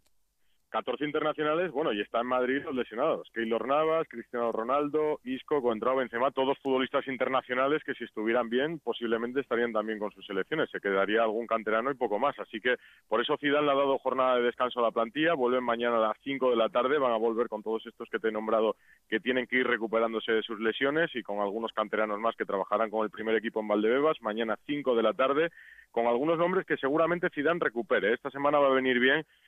Bueno, es tradicional ya dos jornadas de liga y luego parón por selecciones, pues eso le vendrá bien a Cristiano Ronaldo, que no va a estar con Portugal y lo más probable es que vuelva con el Real Madrid en la tercera jornada de liga. Y también Keylor Navas, el portero, ha jugado casi ya las dos primeras jornadas y Keylor seguramente lo verán durante la semana, pero seguramente después del plan específico de recuperación que ha llevado a cabo durante todo el verano, esté preparado ya para la tercera jornada. Mm, eh, un Real Madrid, Edu, en el que, eh, bueno, no se puede hablar de malos resultados porque son dos victorias en, en Liga, pero es verdad que esperamos un poquito más de, de este Real Madrid de Zidane. Sí, es verdad que ha sido, bueno, tuvo más brillo la victoria frente al eh, frente a la Real Sociedad, ¿verdad? De la primera sí. jornada en Anoeta que esta segunda frente al Celta en el Santiago Bernabéu, pero de momento en cuanto a números, Zinedine Zidane ha sacado adelante los seis puntos que estaban en juego en esta liga, en este comienzo de liga, que es algo que no hizo Rafa Benítez el año pasado, que empató frente al Sporting en la primera jornada. Y es verdad que Zidane de momento lleva pleno de victorias, las 12 de la pasada liga y dos de esta. Así que es verdad que el Madrid tiene que rodarse, es verdad también que muchos internacionales se incorporaron tarde durante la gira, recuerdas que muchos de ellos no llegaron a jugar ninguno de los amistosos mm. y algunos como Cristiano no ha jugado un solo minuto con el Real Madrid esta temporada. Entonces, eh, con todas las bajas que ha tenido el Real Madrid, todas muy importantes, eh, yo creo que tiene capacidad de mejora y si lo hace como lo ha hecho hasta ahora con un pleno de puntuación, mm, es para ser optimistas dentro del madridismo. Mm, desde luego que sí. El mercado, mm, tú lo vienes contando en los últimos días y, Burgos también. James no se mueve, con lo cual el resto, en principio, nada. No, lo habíamos contado en Onda Cero que lo de James dependía de James, porque era el propio James el que había hablado con Zidane al llegar a la gira y le había transmitido la intención de quedarse en el Real Madrid, que no estaba tan clara al final de la temporada pasada. Se especuló mucho con la posible eh, salida de James, pero James siempre había dicho y el club estaba seguro de que iba a seguir aquí.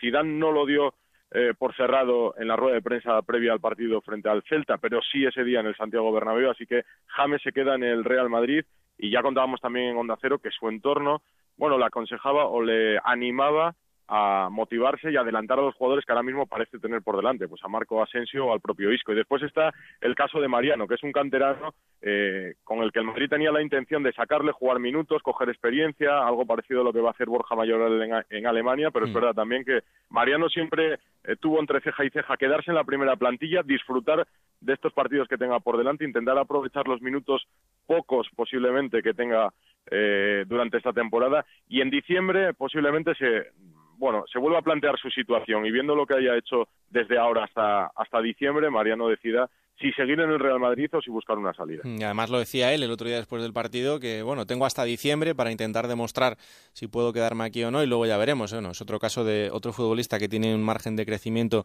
absolutamente increíble y que este año, sobre todo en el Real Madrid Castilla, pues ha mostrado una parte de lo que, de lo que puede ser. Otra cosa es ya, evidentemente, ser titular en, el Real Madrid.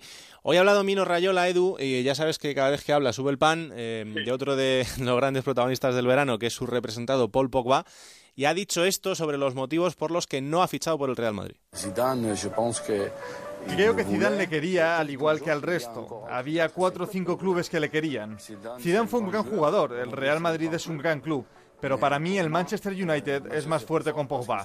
El Madrid no lo sería.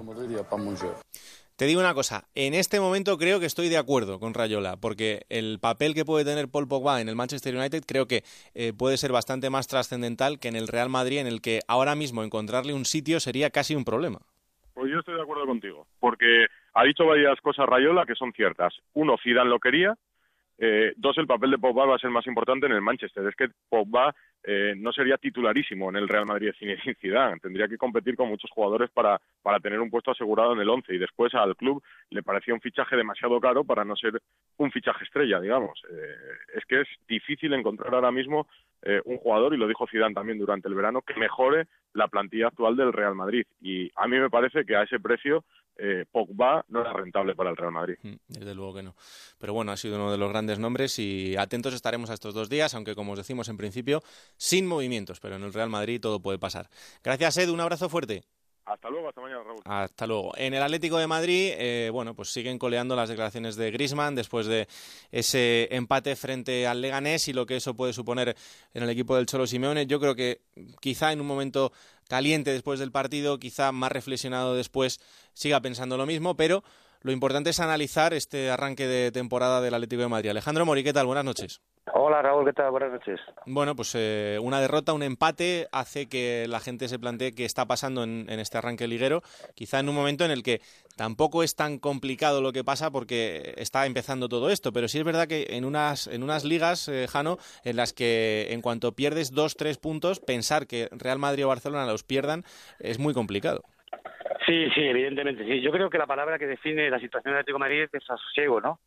Porque es verdad que se esperaba, bueno, tener más puntos, tan solo tiene dos, ha conseguido dos empates ante dos recién ascendidos y además la sensación que ha dejado el equipo no ha sido buena. Lo de Griezmann, bueno, yo estoy seguro que él dijo lo que pensaba en ese momento, lo que le pedía al cuerpo.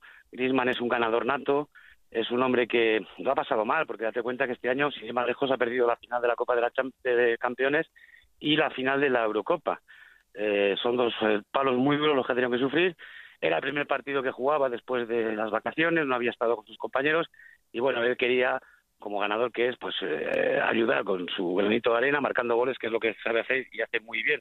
No ha podido ser, no han sentado bien las palabras de Griezmann, pero son entendibles, se quiere olvidar y aquí lo que interesa ahora es mejorar, sumar y aportar todo lo, suyo para poder sacar esta situación que no ha empezado bien, pero como tú dices, esto acaba de comenzar eh, esto es muy largo y evidentemente la Atleti tiene cosas que mejorar, pero jugando igual que ha jugado podía haber conseguido los seis puntos porque ocasiones para imponerse a sus rivales ha tenido en los dos encuentros.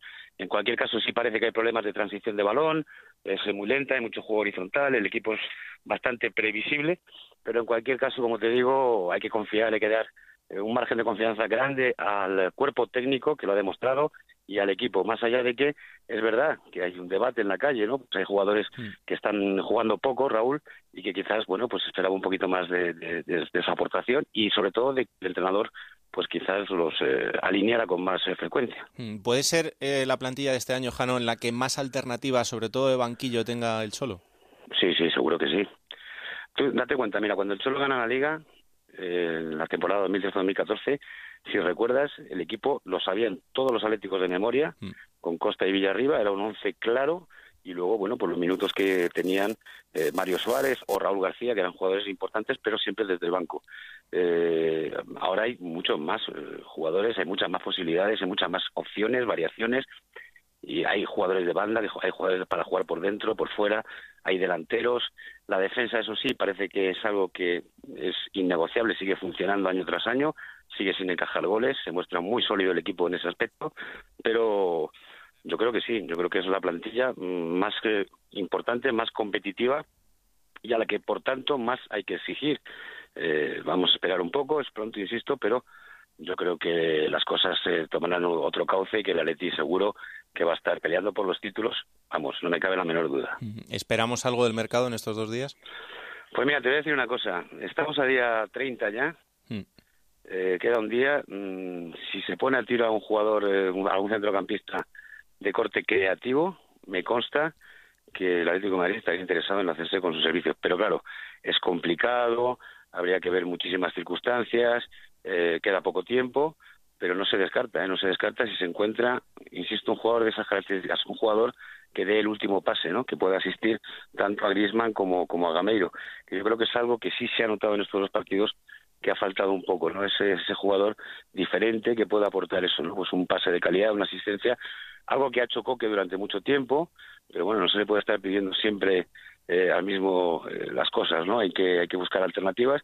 Insisto, si se dieran las circunstancias, yo no lo descartaría. Mm, eh, la última, evidentemente, hay que pensar también que entrar en el sistema de juego de- del Cholo Simeone, y no solo por lo que eh, haces dentro del campo, sino por todo lo que rodea a ese sistema de juego para futbolistas que acaban de llegar, también cuesta un tiempo de adaptación.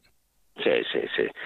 Cuesta mucho, es muy exigente el sistema del Cholo en cualquiera de sus variantes, porque tiene muy- muchos dibujos, eh, juega con varias, eh, varios sistemas, pero en cualquier caso, claro, la presión, eh, el, esfuerzo físico, la solidaridad, eh, todas esas cosas, pues eh, los mecanismos de, de- de- de la dinámica de juego hay que cogerlos, ¿no? Hay jugadores nuevos que tienen que asentarse poco a poco y yo lo que te digo, Raúl, es que este equipo solo tiene margen de mejora, solo puede mejorar con respecto a lo que hemos visto en estas dos primeras jornadas. Desde luego que sí. Gracias, Jan. Un abrazo.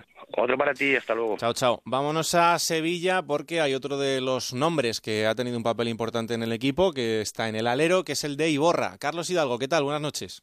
¿Qué tal? Buenas noches. ¿Se va a ir Iborra del Sevilla? Bueno, la verdad es que a día de hoy, a esta hora, tiene bastantes opciones. Eh, por ejemplo, Sky Sports eh, asegura que el acuerdo entre el Sevilla y el Sunderland ya está cerrado en 8,2 millones de euros. No nos consta que, esté cerrado, sí que hay negociaciones y que el jugador ha recibido una oferta económica importante. Y bueno, para el Sevilla también lo es, lógicamente, esos 8,2 millones de euros eh, por un futbolista que eh, no cuenta con toda la confianza de San Paolo y por lo menos no le cuadra en su esquema, en su sistema, en su forma de ver el fútbol. Y de momento solo ha jugado 27 minutos en los dos partidos de liga que llevamos. Así que veremos qué ocurre con, eh, con Iborra, eh, porque ya van quedando poquitas horas de, de mercado. La operación está eh, en marcha y no sabemos si se terminará cerrando o no. Por cierto, eh, también hay una operación que desde Francia, el diario L'Equipe, asegura que se podría cerrar mañana y es una operación, una opción de mercado que le ha surgido al Sevilla a última hora y que podría aprovecharla. Nasri, el futbolista del City, de todos he sabido su, su calidad y, y, bueno, es una opción que le ha surgido al Sevilla y que podría estar eh, trabajando para intentar eh, poner el broche, el broche a la plantilla de San Paolo y para que llegara Nasri eh, tiene que salir un extranjero y tiene todas las papeletas con Oplienka, que eh, no cuadra eh, o no termina de, de, mostrar todo lo que tiene, todo el fútbol que tiene, ni en la temporada pasada ni en lo que llevamos esta. El Zenit, el Spartak y el Schalke 04 se han interesado. El Sevilla está pidiendo unos 10 millones de euros y también hay un equipo francés, el Marsella, que se ha interesado por su cesión, en este caso, no sería traspaso. Y por mm. cierto, hasta el último momento, hasta las últimas horas del mercado de fichajes, hay que estar pendiente de dos nombres, Roque Mesa y Gary Medel, el futbolista chileno que ya militara en el Sevilla, porque el Sevilla ha intentado sus incorporaciones durante parte de este verano, no lo ha conseguido, pero hasta el último instante tiene la esperanza de poder eh, conseguir algo, aunque son costosas y complicadas. Bueno, además un futbolista que conoce perfectamente San Paoli, eh, un Sevilla, Carlos, que está fiando toda la confianza a su entrenador, cosa que me parece muy bien, pero en el que están saliendo nombres importantes. Quizá el, tener el refuerzo de que Monchi esté detrás de todo esto es lo que deje un poco más tranquila a la gente, ¿no? Sí, porque eh, todos los años, eh, en los últimos cuatro o cinco años, todos los años se van ocho jugadores, diez jugadores 12 jugadores y, todo eso son incorporaciones. Y ahora incluso el entrenador, ¿no? Y, bueno, cuando se van futbolistas como, como Gameiro, se van futbolistas como Vanega, como Crichovia, pues la gente eh, tiembla menos que otros años porque saben que ahí está Monchi y que ha traído a jugadores como el Mudo Vázquez, como Quillotake, bueno, que, ahí yo creo que este Sevilla tiene calidad. La cuestión es eh, conseguir eh, que el entrenador eh, ajuste los detalles que tienen que ajustar en un equipo que él quiere que juegue al ataque, que quiere que, se vaya al ataque, que juegue con muchos efectivos arriba, muy alegre, y después hay que defender, después hay que volver atrás. Mm. Pues en cuanto a ajuste, si es que eso se puede conseguir, si lo ajusta, desde luego va a ser un, un gran Sevilla. Jugadores de calidad tiene. Desde luego que sí. Hay una cosa que me decía alguien que conoce muy bien ese vestuario, que es que al final cuando tienes a tantos futbolistas de nacionalidades diferentes, los inicios son muy complicados, pero por una cuestión muy sencilla, y es que entre los propios futbolistas les cuesta mucho hasta que conocen a sus compañeros y logran, y logran entenderse, ¿no? Entonces, bueno, esto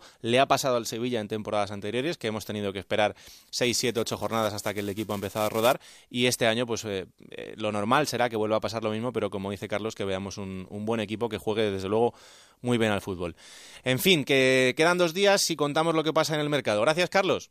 Hasta mañana. Un abrazo fuerte. Y vamos a Málaga, porque como os decía también en el arranque de este al primer toque, eh, hoy el jeque Altani eh, ha informado a través de su cuenta de Twitter, otra manera de comunicación que tiene el Málaga también a través de su, de su propietario desde hace un tiempo, de que Ignacio Camacho se va del Málaga. José Manuel Velasco, ¿qué tal? Buenas noches. Hola Raúl, buenas noches. Un golpe duro para Juan de Ramos, ¿eh? Sí, pero de momento a esta hora acuerdo oficial entre el Málaga Club de Fútbol y el eh, West Bromwich Albion, el equipo que se ha interesado por el centrocampista aragonés, no hay. Ha habido conversaciones, el Málaga se remite a la cláusula de rescisión de 18 millones de euros, mientras que el equipo inglés ofrece 15 millones más tres en variables. De momento, Camacho se ha ejercitado este lunes con la plantilla, se espera que, salvo imprevistos, lo haga también mañana y seguirán las negociaciones a la espera de alcanzar ese acuerdo. Lo que ocurre es que el jeque el sábado por la noche en su cuenta de Twitter em, eh, lanzó un mensaje enigmático en el que decía que se encontraba de mal humor. Lógicamente, sabiendo que estamos en mercado de fichajes y que explique que está de mal humor sin entrar en profundidades, pues ya te hace pensar que algo ha ocurrido con uno de los jugadores importantes. La semana pasada el Mónaco se interesó por Camacho, no realizó ninguna oferta oficial, cosa que sí ha hecho el equipo inglés. En definitiva, se le trasladó al jeque ese interés, ha habido conversaciones y hoy en su Twitter ha dicho al Tani que fue Camacho el que le trasladó la oferta del equipo inglés, que es Camacho el que se quiere marchar y que ahora mismo lo peor de todo es que no hay tiempo para fichar a otros futbolistas, cosa que resulta bastante chocante cuando el plan eh, A, B y C de un director deportivo debe activarse hasta el último minuto dentro de este mercado de fichajes que expira el miércoles. En definitiva, que Camacho mañana se va a entrenar con el equipo y veremos qué ocurre a lo largo de la jornada si se anuncia o no oficialmente la salida del jugador aragonés. Por otro lado, también se espera que llegue un portero que es Boico, portero ucraniano que ya tuvo a sus órdenes Juan de Ramos cuando estuvo en el conjunto del Denipro y que ahora está en el Besiktas donde no cuenta y por ello se le permite que venga en calidad de cedido con opción de compra. Bueno, pues veremos qué pasa en el, en el caso de Camacho, pero como decimos, de producirse baja importante para, para ese equipo y para Juan de Ramos, un equipo que también hay que estar muy pendiente este año porque tiene pinta de que va a jugar y muy bien al fútbol. Gracias, Velasco, un abrazo fuerte.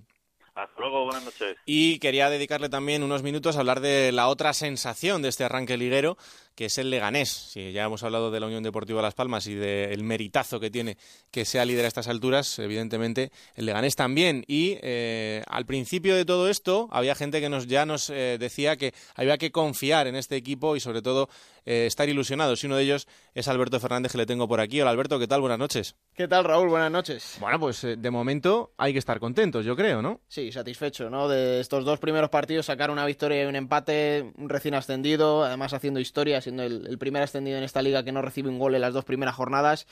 Y, yo creo que guardando el estilo que ha tenido este Leganés del ascenso, ¿no? Por lo creo que yo creo que hay que estar satisfecho por lo, por lo que se ha hecho. Mm, eh, tú lo has dicho en los últimos días y también lo hemos notado por sus palabras en la sala de prensa. El entrenador que es así el Garitano es muy exigente, así que no sé si estará tan eufórico como el resto. Mister, ¿qué tal? Buenas noches. Hola, buenas noches. ¿Qué? Eh, ¿Esta euforia de, sacarle un empatito al Atleti dura ya o, o ya no? ¿O prefieres que se deje de hablar de esto? ¿Cómo lo ves? No, bueno, pues es normal, ¿no? Al final, pues bueno, después de, ascender viene un equipo como el Atlético, primer partido en casa, pues bueno, la idea de todo el mundo es siempre, bueno, pues eh, cualquier cosa que no sea perder sería muy bueno, ¿no? Lo que ocurre que, bueno, pues a mí un poco el no tener ninguna opción de poder ganar el partido es lo único que no me gustó, pero hubo muchas cosas eh, buenas, el trabajo, la actitud de todo el mundo, el bueno, el ambiente, el poder competir contra un equipo como el Atlético, pero eh, eh, nos hace falta, eh, como digo yo, un poquito más, pero bueno, estamos contentos, dos jornadas, cuatro puntos, vamos a este parón de esta semana, pues tenemos que estar contentos y con la idea de seguir mejorando. Mm, ya solo faltan 38, hay que mirarlo por ahí. Bueno, no, no, no miramos nosotros, eh, yo por lo menos a largo plazo. ¿no? Es, la, idea es eh, ir mejorando, el que cada día eh, seamos mejores, que cada vez entrenemos mejor, que tengamos mejor calidad de entrenamiento y que cada partido podamos competirlo e intentar llevarlo pues pues al único objetivo que entiendo yo, que es estar más cerca de, ganarlo, cosa que contra el Atlético pues eh, fue imposible. Mm, dentro de ese margen de mejora que, tienen todos los equipos en este inicio de temporada y que evidentemente, como, como tú dices, también tiene el Leganés, eh, ¿qué, ¿qué le falta al equipo para ver ese Leganés que tú quieres ver en Primera División? Eh, sobre todo el mejorar primero el, bueno el cerrar lo que es eh, plantilla para que todo el mundo pues ya esté centrado un poco en lo que tenemos. Nos faltan dos tres jugadores para cerrar. Eh, luego hay jugadores que, que llevan poco tiempo con nosotros no que llevan una semana diez días y eso pues es poco para para para que se vayan metiendo a lo que es la, la dinámica del Leganés y que hemos tenido problemas con tres jugadores muy importantes para nosotros, que es el tema de Omar, de Alex Imanowski, de Pablo Insua, que, que han tenido una pretemporada mala con, con problemas, el caso de Omar que ya venía de la temporada pasada, pero el caso de Pablo y de y de Alex que, que han fallado o han perdido muchos entrenamientos, muchos partidos de pretemporada, entonces es demasiada gente, ¿no? Entonces el ir mejorando todo eso es nuestro objetivo ahora para para cada vez ser eh, mejores como grupo. Mm, ¿Eres optimista de cara a los tres días de mercado que quedan por delante? Eh, yo creo que sí, yo creo que, que la intención lo tenemos, la idea de, lo que queremos eh, también, pero no es sencillo. te das cuenta que al final llegas a primera división, puedes tener una idea, pero no es sencillo el poder firmar perfil de jugador determinado que, que, a nosotros nos venga bien, nos cuesta mucho eh, bueno, hay muchos jugadores, algunos jugadores que, que no quieren venir eh, también a, Leganés, pues, pues, todo eso eh, pues bueno, ya nos ocurrió cuando ascendimos a segunda y nos está volviendo a ocurrir en primera división, pero bueno, yo creo que con tranquilidad haremos eh, algo que, esté bien. Esa es una frase que, te leía también con unos compañeros en otra entrevista que decías, hay jugadores que, que no quieren venir a Leganés porque entienden que este es un proyecto abocado al descenso. Bueno, pueden pensar, ¿no? Mucha gente seguro, ¿no? Cuando asciendes, al final eh, cada uno se empieza a hacer eh, la idea, hay que buscar equipos que vayan a descender, pues seguro que en todas las quinielas está el Leganés. Nos ocurrió cuando ascendimos de segunda a segunda también, muy parecido. Y, este año al ascender a primera división, cuando ves, pues bueno, los equipos que hay, el historial, el, económicamente las diferencias que hay, pues, pues todo el mundo pensará o todos los jugadores pensarán eh, que bueno que Leganés puede ser uno de ellos, entonces suele costar, ¿no? que que sean atrevidos y que sean capaces de venir a un proyecto que yo creo que es ambicioso, el de, el de, el de Leganés, y que les puede hacer crecer a muchos jugadores, como así ha ocurrido aquí, y que se puedan revalorizar también muchos, pero eh, bueno, eh, nos está costando el convencer eh, a algunos, sí. Mm, ¿Y qué le has pedido a la presidenta en esta carta de últimos días de mercado? No, al hijo, más que a la presidenta, la presidenta nos deja un poco tranquilos. Bueno, ellos ya lo saben, ¿no? Necesitamos tener equilibrio en la plantilla, entonces por lo menos al tener dos jugadores por puesto, entonces nos faltaría pues la posición de, central, de algún interior, y luego pues bueno con el, tema desastre que, lo tenemos que mirar ahí con, cuidado para para tener por lo menos como digo una plantilla pues pues equilibrada para para empezar a, a intentar sacar rendimiento. Estamos en ello el club también eh, está poniendo todo de, de su parte pero eh, la realidad es que es que cuesta Alberto. Bueno, hablando de, que ha habido jugadores que a lo mejor no han querido venir al Leganés, igual con estos dos primeros resultados alguno se lo piensa y ahora ya sí, sí le apetece venir aquí. Em, hablabas de las posiciones que hay que reforzar. Eh, un central, si tiene que ser, em, si se puede elegir que sea zurdo mejor, no Asier. Y, luego quería preguntarte por la posición de medio centro. Hablas de, la salida de, Sastre que se puede dar, pero el otro día dijiste que para que salga tiene que venir alguien que, no baje el nivel. Eh, ¿Gorka el Ustondo te parece buen jugador para, esa posición? Eh, eh, hay muchos, ya lo dije, ¿no? Gorka al final es un jugador que lleva pues, los últimos 10 años en primera división, entre la Real y el Atleti, es un jugador que tiene algo diferente a lo que nosotros no tenemos aquí, que es la experiencia y partidos en primera, pero podrías dar muchos nombres, ¿no? yo creo que hay eh, muchos jugadores que, se, que, puedan reunir esas circunstancias. Esas en cuanto a experiencia en primera y otra el, que sea jugador joven que tenga hambre para, para utilizarle ganas para, para que no se conforme a jugar en un equipo de estos y pueda ir más para arriba. ¿no? Esos son los jugadores o los perfiles que a nosotros siempre nos han funcionado y estamos en ello. Mm. Mister, ¿qué te pareció el Atlético de Madrid otro día? Porque es verdad que, estamos en este, en este margen de inicio, ¿no? En el que todo parece que tiene que echar a rodar, pero claro, evidentemente a los, a los equipos grandes se les pide ya estar a, un nivel en este arranque de temporada que a lo mejor les cuesta un poco más, pero vimos un, Atlético de Madrid que, ha generado dudas incluso a los propios futbolistas del, club colchonero. Bueno, pero yo creo que porque les, les ha faltado un poquito de acierto, ¿no? Yo he visto los dos partidos eh, contra el Alavés, el nuestro ha sido un equipo que ha jugado eh, muy bien. No es sencillo eh, llevar la iniciativa todo el partido contra cualquier rival y más en, primera, que, casi todos los equipos están bastante bien trabajados. Ellos han generado una barbaridad de ocasiones, que es lo que se le pide. Han sacado cornes, han dominado, no les han generado apenas nada, o nosotros ni chutamos a portería. Quiere decir que que hicieron todo bien, menos, eh, pues bueno, el tener, es posible, un poquito de, pausa y algo de acierto, pero pero con los jugadores eh, que tiene lo normal es que los dos partidos, tanto a la vez como el de el de Butarque, los tendrían que, haber ganado, ¿no? Nos dieron a nosotros ninguna opción, ninguna opción ni de, ni de chutar al Alavés, por lo menos el, el Alavés chutó una en el 92 mano y fue y fue gol. Y, mm. eso no es sencillo para, para ningún equipo. Yo yo creo que pues bueno, luego en caliente, ¿no? Lo, lo de Griezmann que, sale, pues bueno, ellos cuentan que, que, van a ganar y, hace ese comentario, pero yo creo que la línea del Atlético de Madrid es, es muy buena, o a mí por lo menos me parece un sensacional eh, equipo que domina eh, todas las facetas y que las ha dominado en estos dos partidos también. Hmm. Y ahora coger un poquito de aire y mucho trabajo por delante porque el calendario ha sido caprichoso y Barça, Valencia y Sevilla en el horizonte. No, es el Sporting. ¿Y el Sporting? El Sporting, ese es el más ese es el más importante, ¿no? Eh, preparar esta semana, entrenar, a ver ver cómo acabamos el día 31 de, de agosto, que, los jugadores que han venido pues puedan ir cogiendo un tono físico mejor y centrarnos única y exclusivamente en, el deporte. ¿no? Nosotros no nos podemos distraer eh, absolutamente nada más porque si no eh, cualquier rival nos va a pasar por encima. Entonces el partido más importante para nosotros y en el que estaremos 10 días pensando es en el, Sporting de Gijón y, y a partir de mañana pues pensaremos en eso solo.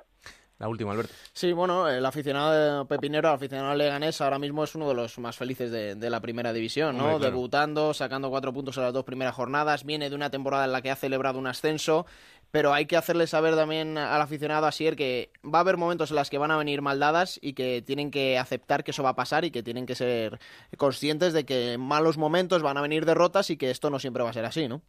Yo creo que la gente, siempre lo he dicho, no es bastante inteligente. ¿no? Lo más importante es saber quién eres y dónde estás y yo creo que en eso, pues, el somos conscientes. Eh, y entonces, dificultades vienen en todas las categorías. Las hemos pasado en segunda B, las pasamos en segunda A, las pasaremos en primera. Eh, lo importante es saber quién es y a partir de ahí pues la gente va a estar seguro con el equipo, va a estar con nosotros y que bueno, pues entre la afición y nosotros pues seamos capaces de, como digo yo, de poder competir absolutamente con, cualquier con cualquier rival. Lo del pelo azul de Mantovani, ¿lo, lo mantenemos o, le vamos dando una vuelta, mister? Eh, no podemos hacer mucho. tiene, tiene personalidad, ¿eh? Tiene personalidad, es atrevido. Eso desde luego. Y, sí, sí, lo, tiene claro. Entonces, cuando uno lo tiene tan claro, no podemos ir los de fuera a decirle no nos va a hacer de todas formas, tampoco nos va a hacer de mucho caso y tampoco le quedan tan mal. No, hombre, y además, mientras sigan dando buenos resultados, igual, igual es amuleto, así que hay que pensar que, igual por ahí da buena suerte. Así el Garitano, mister, que, que, haya mucha suerte en estos eh, tres días que quedan de mercado, que se cumplan sobre todo lo que quieres y lo que estás buscando y que es un, un enorme honor que por lo menos en estas dos jornadas hablemos y también del Leganés y ojalá que podamos seguir haciéndolo durante toda la temporada, ¿vale? Vale, pues nada, muchísimas gracias y ya sabéis, aquí estamos y para lo que queráis. Un abrazo muy fuerte, ahí está el, mister del Leganés, eh, Alberto, bueno, mucho trabajo por delante, pero el otro día Butarque lleno, la gente ilusionada, vamos a soñar, ¿no? Sí, bueno, yo creo que el otro día, tanto si se hubiera ganado como si se hubiera perdido, la gente iba a estar contenta porque en Butar que estrenaba capacidad, casi 11.000 personas celebrando, que el equipo está en primera edición. Y bueno, quedan muchos partidos difíciles, como tú decías, por delante. Las próximas visitas son Barcelona, Valencia, Sevilla. Tienen salidas como Gijón y Coruña. Bueno, vamos a ir poco a poco. De momento Leganés saca esos puntos y a ver en este mercado de, fichajes lo que viene. Tres fichajes al menos debería hacer, así que vamos a estar pendientes de, este Legan primera. Claro que sí. Gracias, Alberto. Un abrazo. Un abrazo.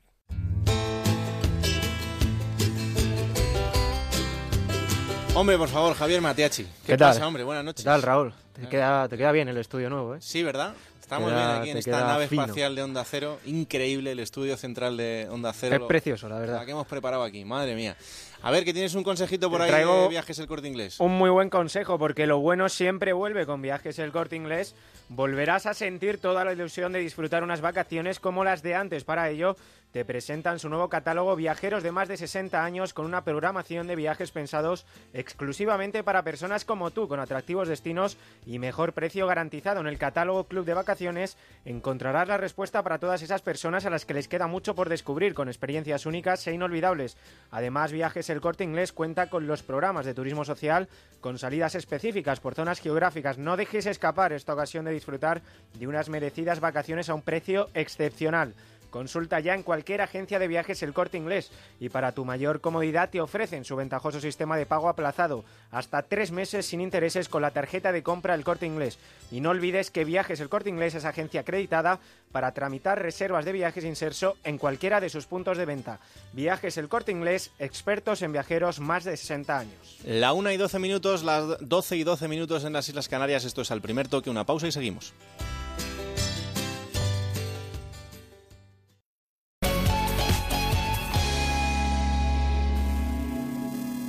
Frenar.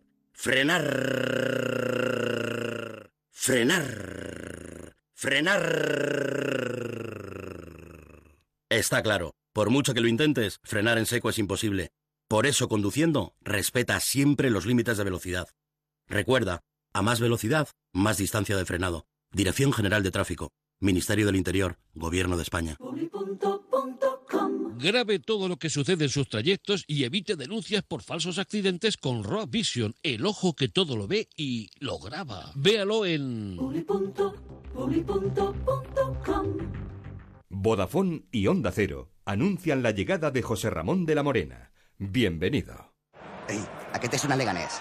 Leganés, Leganés, Leganeister, Leicester, ¿ves? Campeones de liga, es que lo veo. Todo está por ver. El fútbol pasa por Vodafone One Televisión. Contrata el todo en uno de última generación y llévate todo el fútbol por 6 euros. Infórmate en el 1444 y en tiendas Vodafone. Vodafone. Power to you. Onda Cero Madrid 98.0 Llega Madrid Summer Classical Nights, dos conciertos únicos en el Teatro Real de Madrid. El 17 de septiembre, el mejor cine de Hollywood con las bandas sonoras más famosas. Y el 28 de septiembre, la novena sinfonía de Beethoven. Venta de entradas en las taquillas del Teatro Real o en el 91 457 40 61. Música de calidad con Fundación Excelentia.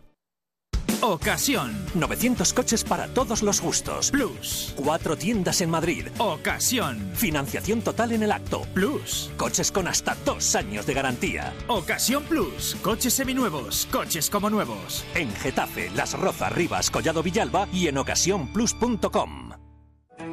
Si está pensando en vender su vivienda o comprar la casa de sus sueños, dese un lujo. Llame a Gilmar y olvídese de trámites, papeles, reformas, mudanzas. En Gilmar nos ocupamos de todo para que usted solo se dedique a lo importante, disfrutar de la ilusión de cambiar de casa. Llámenos al 902-121-900. Gilmar, de toda la vida, un lujo. En el Teatro Marquina, Bajo Terapia, con un gran reparto. Gorka Ochoa, Manuela Velasco, Fele Martínez, Melanie Olivares, Juan Carlos Bellido y Carmen Ruiz. Y un gran director, Daniel Veronese. Bajo Terapia, una comedia brillante e inteligente que no da respiro. Venta de entradas en teatrosdemadrid.com y entradas.com.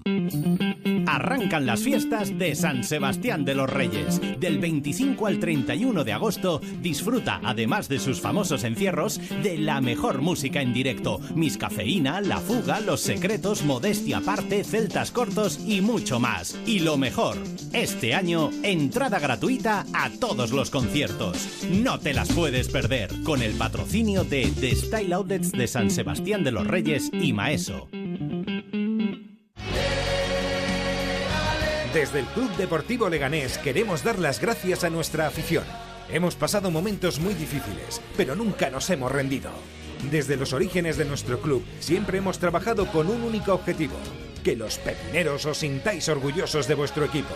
Ascendimos a segunda y hoy ya estamos en primera división. Gracias, afición. Os esperamos en casa, os esperamos en Butarque. ¡Aupa Lega! Estas son opiniones reales de clientes de Devuelta Conductor. Por no tener que pagar las cuatro multas, eh, me he ahorrado unos 2.000 euros. Para mí es eficaz al 100%. Bueno, sí, porque yo no he vuelto a pagar multas, aunque vengan. Yo las escaneo a vosotros y la verdad que yo estoy muy contenta. Incluso os he recomendado. Encima pagáis. si te retiran el carnet, eso ya es un chollo. Si tú también quieres ahorrarte el dinero de las multas, llama a Devuelta Conductor. 900-900-934. 900-900-934. Tú conduce. Grupo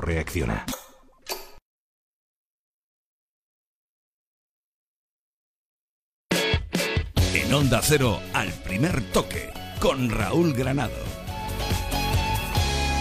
Vamos a darnos una vuelta por el fútbol internacional, empezando por Inglaterra. Jesús López, ¿qué tal? Buenas noches. Hola Raúl, buenas noches. Con varios nombres encima de la mesa, empezando por el del Kun Agüero. Finalmente, ¿va a ser sancionado o no? Bueno, pues eh, lo sabremos probablemente mañana o podemos empezar a saberlo porque recordamos la jugada, un codazo que le propinó a Winston Ray del pasado domingo de. No pitó nada el colegiado Andre Marriner y si lo considera eh, oportuno la federación, que se supone que sí, eh, va a preguntar al colegiado si es que no pitó nada porque no vio la jugada o es que la vio y juzgó que no era roja. Si el colegiado dice que no vio la jugada, entonces entrará un panel de tres eh, exárbitros a juzgarla y podría caerle al Kun Agüero tres partidos de sanción incluyendo por supuesto el próximo derby de Manchester eh, con el United. Bueno, esto en cuanto al Kun, importante también lo que pase a partir de ahora y eh, en el caso de Ses Fábregas, eh, el otro nombre que ha estado en el mercado durante todo este tiempo con incluso los rumores de salida hacia el Real Madrid y que el propio futbolista ha querido salir a atajar ciertos rumores a través de sus redes sociales. Sí, porque se había publicado en Inglaterra que se había, tenido algún tipo de encontronazo con eh, Antonio Conte, con el entrenador del Chelsea, y ha salido Sesc en Twitter a desmentirlo y a decir que está totalmente eh, comprometido para seguir en el Chelsea. Lo cierto es que solo ha jugado 18 minutos en tres partidos, en uno de ellos, en los otros dos no salió del banquillo el español, y eso que en ese partido ayudó a darle la vuelta al eh, Así que vamos a ver, lo que es verdad es que Cesc Fabregas está muy integrado en Londres, tiene una casa fantástica en una zona privilegiada en Kensington y ha declarado que cuando se retire del fútbol su domicilio no va a ser Barcelona ni Arenys de Mar, va a ser Londres. Así que o le llega algo muy, muy eh, interesante a esas fábricas, o yo creo que se va a quedar en el Chelsea, a pesar de que el club, a lo mejor eh, con una ficha tan alta, un futbolista que no cuenta como titular, podía estar interesado en buscar una salida. Bueno, pues atentos estaremos también a estos últimos días de mercado en Inglaterra. Gracias, Jesús. Un abrazo. Y de Inglaterra a Italia, saludo a Mario Gago. Hola, Mario, ¿qué tal? Buenas noches. ¿Qué tal, Raúl? Muy buenas. Empezando por un nombre que puede estar unido también a Inglaterra, que es el de Marcos Alonso. Sí, faltan 48 horas para que se cierre el mercado y en Italia siempre, bueno, serán las tratativas muy al final. Marcos Alonso podría ir dirección al Chelsea.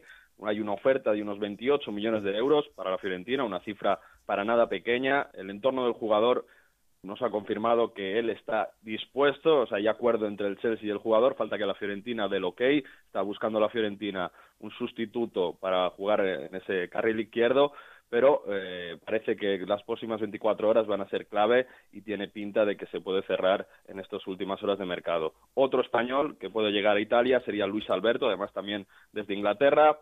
Llegaría del Liverpool, jugador que ya ha estado cedido en Deportivo y Málaga, un acuerdo de 5 millones con la Lazio, aunque eh, se guardaría el Liverpool un derecho de un 3% de venta. Y la noticia un poco bomba o sorpresa del mercado, también proveniente de Inglaterra, puede llegar Joe Hart, al Torino, al eh, equipo de la ciudad de Turín, con eh, cedido, eso sí, se está trabajando sobre el sueldo del jugador, siempre eh, el Manchester City tendría que pagar algo de ese sueldo, está cobrando unos 4 millones de euros. Hicieron muy rápido, capítulo Inter con Ses Fábregas no está tampoco cerrado, podría ofrecer a Brozovic, y eso sí, el capítulo Medel lo dan totalmente por descartado su salida al Sevilla. Bueno, pues importante también porque en Sevilla están muy pendientes de lo que pueda pasar con el futbolista chileno. Gracias Mario, un abrazo fuerte. Saludos, chao. Última pausa y nos vamos a Nueva York. Valladolid, una ciudad para disfrutar de su historia, su arte y de sus fiestas. Valladolid celebra las fiestas de la Virgen de San Lorenzo con un programa lleno de propuestas para todos. La mejor gastronomía en la calle, actuaciones como John Newman, Fangoria y muchos conciertos gratuitos más. Por eso, este sábado, Gente Viajera se emite en directo desde el centro de la fiesta, en plena Plaza Mayor, con el patrocinio del Ayuntamiento de Valladolid. Este sábado, desde las 12 del mediodía, gente viajera en Valladolid, con Esther Eiros. Te mereces esta radio. Onda Cero, tu radio. El Corte Inglés y Onda Cero dan la bienvenida a José Ramón de la Morena. El curso que viene tus hijos harán muchas sumas, pero para que ahora a ti te salgan las cuentas, en el Corte Inglés tenemos las mejores ofertas. Vuelta al cole en el Corte Inglés. Te ayudamos con tus deberes. Te vamos a dar los dos mejores consejos para estar siempre en forma. Uno y dos. Uno y dos. Uno y dos. Apúntate al mejor gimnasio del mundo. Caminar por tu ciudad con Callahan Adaptation, el primer zapato que se adapta al pie y a tu forma de caminar. Fabricados en España por expertos artesanos y a la venta en las mejores zapaterías y en callahan.es. Callahan Adaptation. Se adapta al pie, se adapta a ti. En Autocontrol trabajamos para que los anuncios que te acompañan por la mañana. Cuando te mueves por la ciudad. O cuando disfrutas de tu tiempo libre. Sean publicidad leal, veraz, honesta y legal. Por eso, anunciantes, agencias y medios, llevamos muchos años comprometidos para que la publicidad sea responsable. Autocontrol. ¿Te gustaría disfrutar más del sexo? Toma Energisil Maca y disfruta más de tus relaciones. Energisil Maca. Consulte a su farmacéutico o dietista.